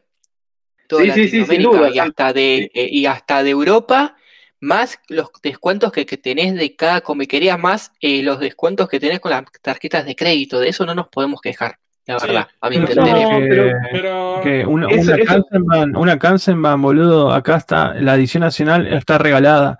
Cuando vos, una Kansenban, si tenés que comprar import o, o algo medio básico de afuera, y estamos hablando de dos lucas para arriba. Y acá una Kansenban como yo, 20th Century, para mí no es caro. Ni hablar No, de lo que es, creo que Banana Fish es Kansen, ¿no? ¿Sí? Eh, no, es dos en uno, pero Mm, ponele que es sea. Ah, es un dos en uno. Están ahí. Dos en uno nada más. Formato. Y Sensei, ahora, ahora cuando salga Sensei, creo que ya dijo Berto que lo iba a poner al mismo precio en Ecomagine, porque iba a res- respetar el formato. Y tampoco lo veo caro. ¿Me entendés? O sea, si vos te Bueno, compras pero un imagínate, la, la full color, la full color está menos de una luca. Y, y es full color, o sea, son Y se está todo mantiene impreso ese a color precio, con hoja satinada, o sea, vos decís, wow. Sí, Pero sí, no, le- no totalmente. es hoja, hoja de. La empezamos a pagar 400 pesos los primeros A ver, tampoco, tampoco es por fañar a, a Ibrea, pero vos vas, qué sé yo, para cerrar esto porque nos vamos yendo, ¿no? Pero vas Sí. con la guita, lo pagás y, vas y vas confiado, boludo. Ahora, el otro día me pasó, comprás eh, Camuy y todos los, los- los cositos cortados, que decís, loco, pero Es un tanco, ¿cómo puede ser? y, y no, está bien, ahora te lo van a devolver, te lo van a reconocer, pero igual, boludo. ¿Entendés? Es un error que vos decís, loco, ya No, estamos. eh, ya dijeron, de, ahora volvieron a la marcha atrás y dijeron que todos los tomos los tienen que devolver. Sí, sí, va a haber una Sí, sí, reposición. sí, van a devolver, sí, sí, a mí no me lo vendieron, me, lo, me dijeron que no porque lo van a cambiar. Bueno, no sé, yo creo que esto, esto también es parte de esto que decíamos, como para darle también un cierre de mi parte, yo creo que el mercado de manga argentina permite que hoy en día le puedas arriesgar otras cosas. Ojalá que siga creciendo y que estemos marcando un nuevo piso y no que en realidad sea una burbuja explote y volvamos a los, a los tomitos de 100 páginas. Sí. Sí, pero vos fijate el cambio que hubo del 2000 acá. Hubo un cambio positivísimo, o sea, Sí, sí, sí, positivo al mango. Es una evolución. sí, Impresionante. sí. Ay, ay, Pero, hubo te das un cuenta cambio- que un digo, cambio es, muy es un grande. concepto a, a todo nivel. O sea, Netflix, que es la plataforma que todo el mundo tiene en su casa, tiene más anime que otra cosa. Entonces voy a decir, bueno, es- hay una invasión, sin duda. Y- Está Igual más yo, creo, yo- yo creo que lo que dice Sarino, hubo un cambio muy grande del 2000 para acá, pero lo valoramos nosotros, nosotros lo valoramos. El pendejo, el que no vivió esa época, no lo valora, te pide más todavía, No. dame más, dame tapadura, dame super edición lujosa, licenciame Sí, sí, 10 sí. series más. Creo Dame que hay una generación que lo valora. Sí, dame póster. No, si Sí. no tiene, si, si no tiene la- la, la postal no lo compro. La posta. Sí, Ah, si no tiene la hoja de Sí, 500 no, gramos, no, no la pongo. Mejor Claro. Eh, cambiemos de tema porque me voy a indignar y voy a empezar a contar No, por eso, cosas que no tengo que contar. para hacer un cierre, No, como no, había sí. dicho Sarino al principio, digo, estaría bueno no hacer un porque top nos 3 hemos porque somos un montón, sino decir que cada uno diga cuál para ustedes de todos estos mechas de este género, cuál decir, bueno, cuál es el que más le gusta, cuál es el que recomiendo, voy a decir, bueno, este es el que más, por algún motivo, eh, ¿Yo? lo elijo. Yo, ya, ya te estoy diciendo que elijo y por y para siempre, no solamente por lo que significó Claro. para mí, que sino que fue el primer. Sí, sí, sí, totalmente. Sigo diciendo, no, y no es inamovible de mi top de allá arriba el primero, es Grendizer, loco. No me preguntes qué tiene. No me preguntes qué tiene, yo lo, o sea, comparo Koji con Daisuke, Koji lo veo muy, muy, Koji, no, ay, no, me, me pegaron, me dolió, estoy mal, estoy medio tristón, y venía Daisuke, estaba tirado allá abajo, hecho pedazo, y el loco se levantaba y lo voy a hacer mierda a todos, y me encantó, y eso estamos hablando de los 70, loco, o sea, esa serie me encantó, el manga nunca lo he visto por, por imagen en Google, pero, o sea, sí es tosco, o sea, Gonagai siempre fue medio tosco, y más de las primeras obras, ¿no? Pero deseo con todo el alma que algún día pueda ver esa obra, los dos tomitos de Grendizer editados acá en Argentina. Ojalá, ¿eh? Ojalá. Y ahí ya está, ahí termina. Eh, Para mí caen. Para mí no, pero bueno. Bien, el resto, ¿quién, quién quiere seguir con su serie? ¿Cuál eligen y por qué? Yo, yo vi, vi Massinger, pero la verdad no me acuerdo, así que no puedo opinar. Era muy chica, así que me quedo con Transformer. Perdón. Bien, ¿Saben que no vi nada? Transformer, la verdad, es algo que se viene, Ronnie. manteni- se viene manteniendo bien en el tiempo. Se ha reinventado de manera bastante inteligente. Las películas actuales hay buenas y hay muy malas, pero es algo que está hace 40 años vigente. Se creó en Occidente y tengo que excluir a los Power Rangers porque ya hablamos de eso en un podcast. Perfecto. ¿Quién sigue? Eh, Bueno, a mí. No se vale Evangelio, no. manija. No, No, no, dale por favor. Yo, Dale, como siempre, jodo Gundam Wing, eh, mi preferida por lejos, lejos, lejos. Después Pat Drivor y la edición de Scaflowne. Perfecto. Eh, no, no sé si Martín o Nahuel, ¿quién quiere seguir con esto? En mi caso, me chupa un lo que dijo Sarino, pongo Evangelion, porque si no estoy en bolas, estoy en bolas. Mi re- repertorio es, muy limitado en cuanto a serie de mechas. Eh, entonces, es una muy buena serie, pero también hay un desmérito de que no he consumido muchas. Lo puedo comprar con Soyscan y Fulgades y que seguí hasta ahí contando. Medabot. Bueno, Medabot, Medabot la pongo en la liga de los Codomos. Eh, eh. Eh, y los motivos por los cuales te la puedo recomendar no te lo digo ahora, te lo digo cuando hagamos el podcast. Perfecto. Eh, bueno, voy a- lo digo yo, entonces así lo dejamos al último. Ah, no, todavía falta Santi. No, yo, yo también Yo no voy a hablar porque no sé de nada de esto, así que no puedo dar Tu nada. voto es no positivo, tu voto es en blanco. No, no. Cuando Mi voto es 3 de en blanco, sí. elige sí, Bien, así no va. Eh, no, yo también, yo me suelo de Martín y también si tengo que elegir elijo Evangelion porque lo representó en mi vida y, o sea, por un montón de cuestiones, o sea, lo tengo tatuado Evangelion, tengo, me parece que es súper importante, rupturista, lo que sea, pero también agregaría a, a Pat Labor. Me acuerdo haberla visto y me, me pareció súper interesante, como decía Nahuel, era graciosa, el tema era como realista, me parecía que era como También súper innovadora y de esas dos series. coincidimos. Coincidimos porque yo había dicho Grendizer, pero yo tenía un top 3 también que era Pat Labor y Sí. Arvegas, el Rayo Custodio. Arvegas lo ponía junto con el Barón Rojo. Para mí son dos series muy importantes en lo personal, pero más que nada es Pat Labor, que también vi con otra cara el género Mecha en los 90. Va, el principio del 2000, que era de los 90, ¿no? Pero bueno, el principio del 2000 cuando llegó acá. Sí, Así que sí. yo tenía esas cuatro, pero Grendizer está de arriba, sí, sí. Porque era una serie como más, eh, o sea, era cómica, pero bueno, eh, ese tono realista iba como por otro lado, ¿viste? Yo que sé, eran policías y tenían misiones, no sé, era como iba por otro lado, me parecía. Ahora estaba bueno porque no, no era tanto del mainstream. O sea, más allá que Láser la puso como tapa, eh, la, el Folky la careteó mucho, pero no fue tan mainstream. Viste que no, la gente no estaba todo el día hablando de Pat Labor. Era una serie especial, boludo, que poco la, la valoramos. Yo creo que no Ay, fue en el Pat- Labor tenía una- Quizás en otro canal sí. Tenía la característica Pat Labor de que la serie estaba en Fox Kids y los, los OVAs estaban en Locomotion. Ojo También. eso, ¿eh? O sea, no, no, no, pasaba mucho de que vos vieras la misma serie en dos canales. Y la película la pasaron primero antes de la serie, ¿no? En el Sí, Kids. no, Claro. porque no le importaba nada. Llegó el Naui, falta Naui, el top. Sí. Hay un 3. Bueno, eh, yo, yo voy a caer en lugares comunes, pero por, por si alguien escucha y no la vio, y me parece que sería buenísimo. O sea, obviamente descartando Evangelion, Escaflón, todas las que hablamos, para mí son todas súper recomendadas y no, no, no existe una serie mala. Yo creo que hay momentos para verla. Pero si vos estás aburrido y querés ver una serie que sea fluida, que, te entretenga y que realmente cuando llegues al final digas, bueno, la pasé bien y, quiero seguir adelante viendo más cosas así. En tercer lugar pondría Code Geass, que me parece que es buenísima, es, es- es- sigue los mismos tropos de Evangelion y es una reinterpretación, pero bueno, con un personaje que en lugar de ser un llorón es un crack. Eh, Gurren Lagann, que también esa ya es más una carta de amor. Gurren Lagann, digamos que es la versión eh, de la, la primera década del 2000, perdón, la versión no, la carta de amor de la primera década del 2000 a todos los otros 40 años de animación de mechas y pasa por todos los géneros que fuimos hablando, de Real Robots, de Fusion Robots, de Sí, sí. Giant Robots. Tiene un capítulo básicamente de cada uno. Sí, sí, es como un homenaje al género y es como consciente de eso. Y bueno, y que la animación que es de Gaina, que es como que se van al carajo y como diciendo, bueno, acá vamos. Sí. Sí, sí, es muy se, saca, se sacan todo, agarran, Sí. tiene colores, tiene una banda de sonido tremenda. No sé, la verdad que Gurren Lagann, lo que tiene de, tanto Gurren Lagann, bueno, Gurren Lagann más que, que Code Geass, en lo personal a mí me parece que Code Geass es más fácil de ver, te engancha mucho más rápido, porque tiene, tiene cuestiones políticas que son interesantes y con las que puedes empatizar. En cambio, en Gurren Lagann hace que vos tengas que primero entender la noción de lo que apunta la serie para después ya meterte y, y terminar. Bueno, cuando llegas al último capítulo estás, estás a la par, Sí. gritando con los chabones, haciendo de todo. Y, y bueno, y por último, sí, obviamente esto ya es el corazoncito, pero aprovechando que, que está en que está en Netflix y que está en todos lados, yo le diría a la gente que le dé una chance a ver el, primer Massinger. O sea, ya pones el opening y ya automáticamente tenés ganas de verla. Es un opening ganchero que te engancha, que te, te- te lleva adelante.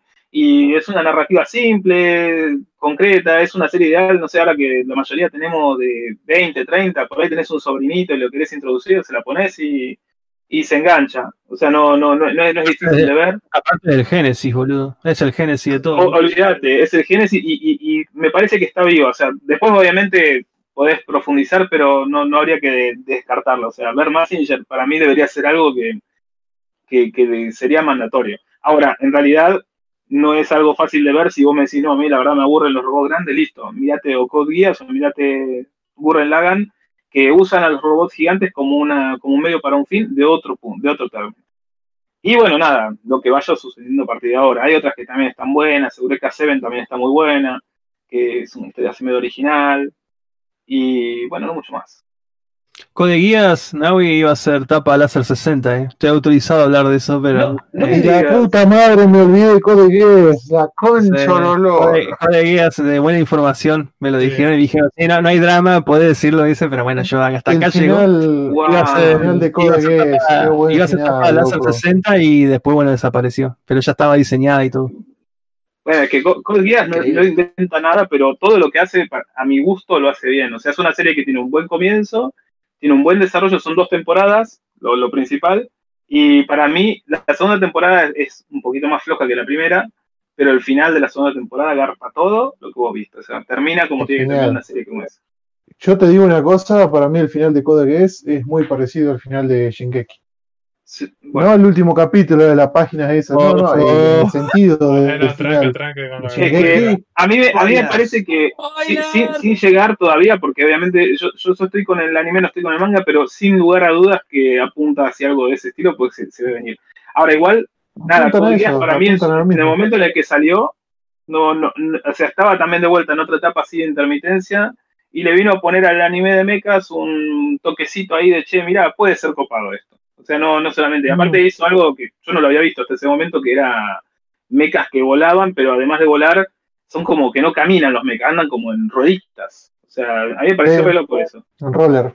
Pero después cuando lo pensé, digo, claro, no tiene sentido que el mecha corra, o sea, como hacen Evangelion. Es totalmente ilógico. Vos pensás desde un punto de vista de la construcción del robot, que el robot camine es totalmente ineficiente. O sea, el robot tiene que moverse como un auto, o a lo sumo tendrá que flotar. Bueno, volar es lo mejor, Claro. Pero que camine, que haga pasos bípedos, o sea, no, no tiene lógica, o sea, sume demasiada energía y en cambio ahí en Código vos lo ves que el chaboncito, plum, como si tuviera una patineta, va, va, va por todos lados, sube como si fuera un tanque, está, está muy bueno. en, el, muy en, lindo el, juego. en el videojuego, en el videojuego de Play de, de, de Gundam, eh, que se dan más en un uno versus uno, también eh, estaban suspendidos del aire. O sea, suspendidos al- en el suelo, no sé, unos escasos metros, ¿no? Pero estaban suspendidos y igual también es gastado energía. No, no, no sabía que andaban así tipo en patineta, roller. Está bueno esa, ese concepto. Sí, Nunca la vi, pero Tienen ruedas, tienen ruedas, digamos. Es como rueditas, claro, como, como el carrito que, que usa para ir a hacer las compras, con rulemanes parece que tuviera, o sea, no eh, es, una vuelta de toque interesante, pero claro, cuando la pensás decís es súper efectivo esto.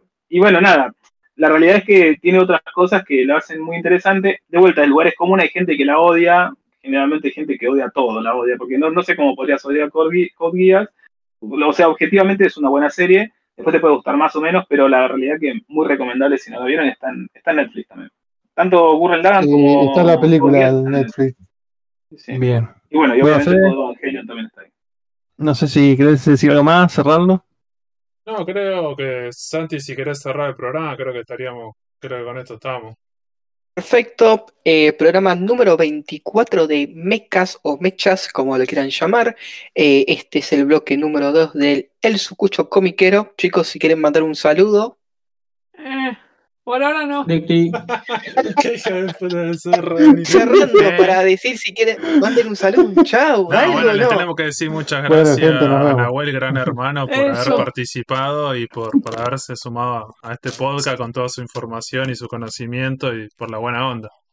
Sí, No, no, yo de, de- de parte los no. 12 meses adentro de la casa, a ver series de meca.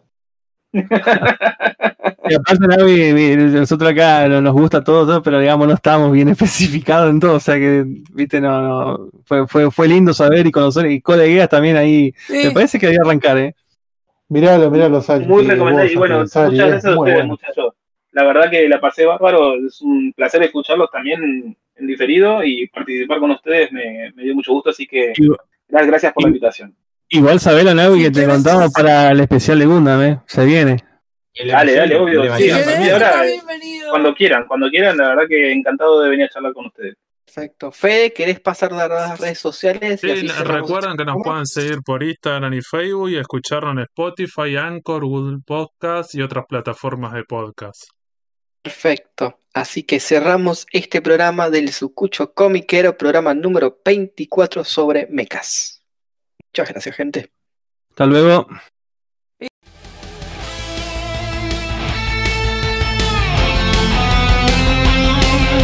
Seguinos en Instagram y Facebook como el Sucucho Comiquero.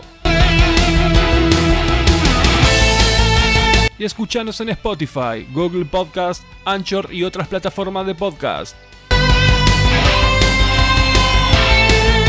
El Sucucho Comiquero.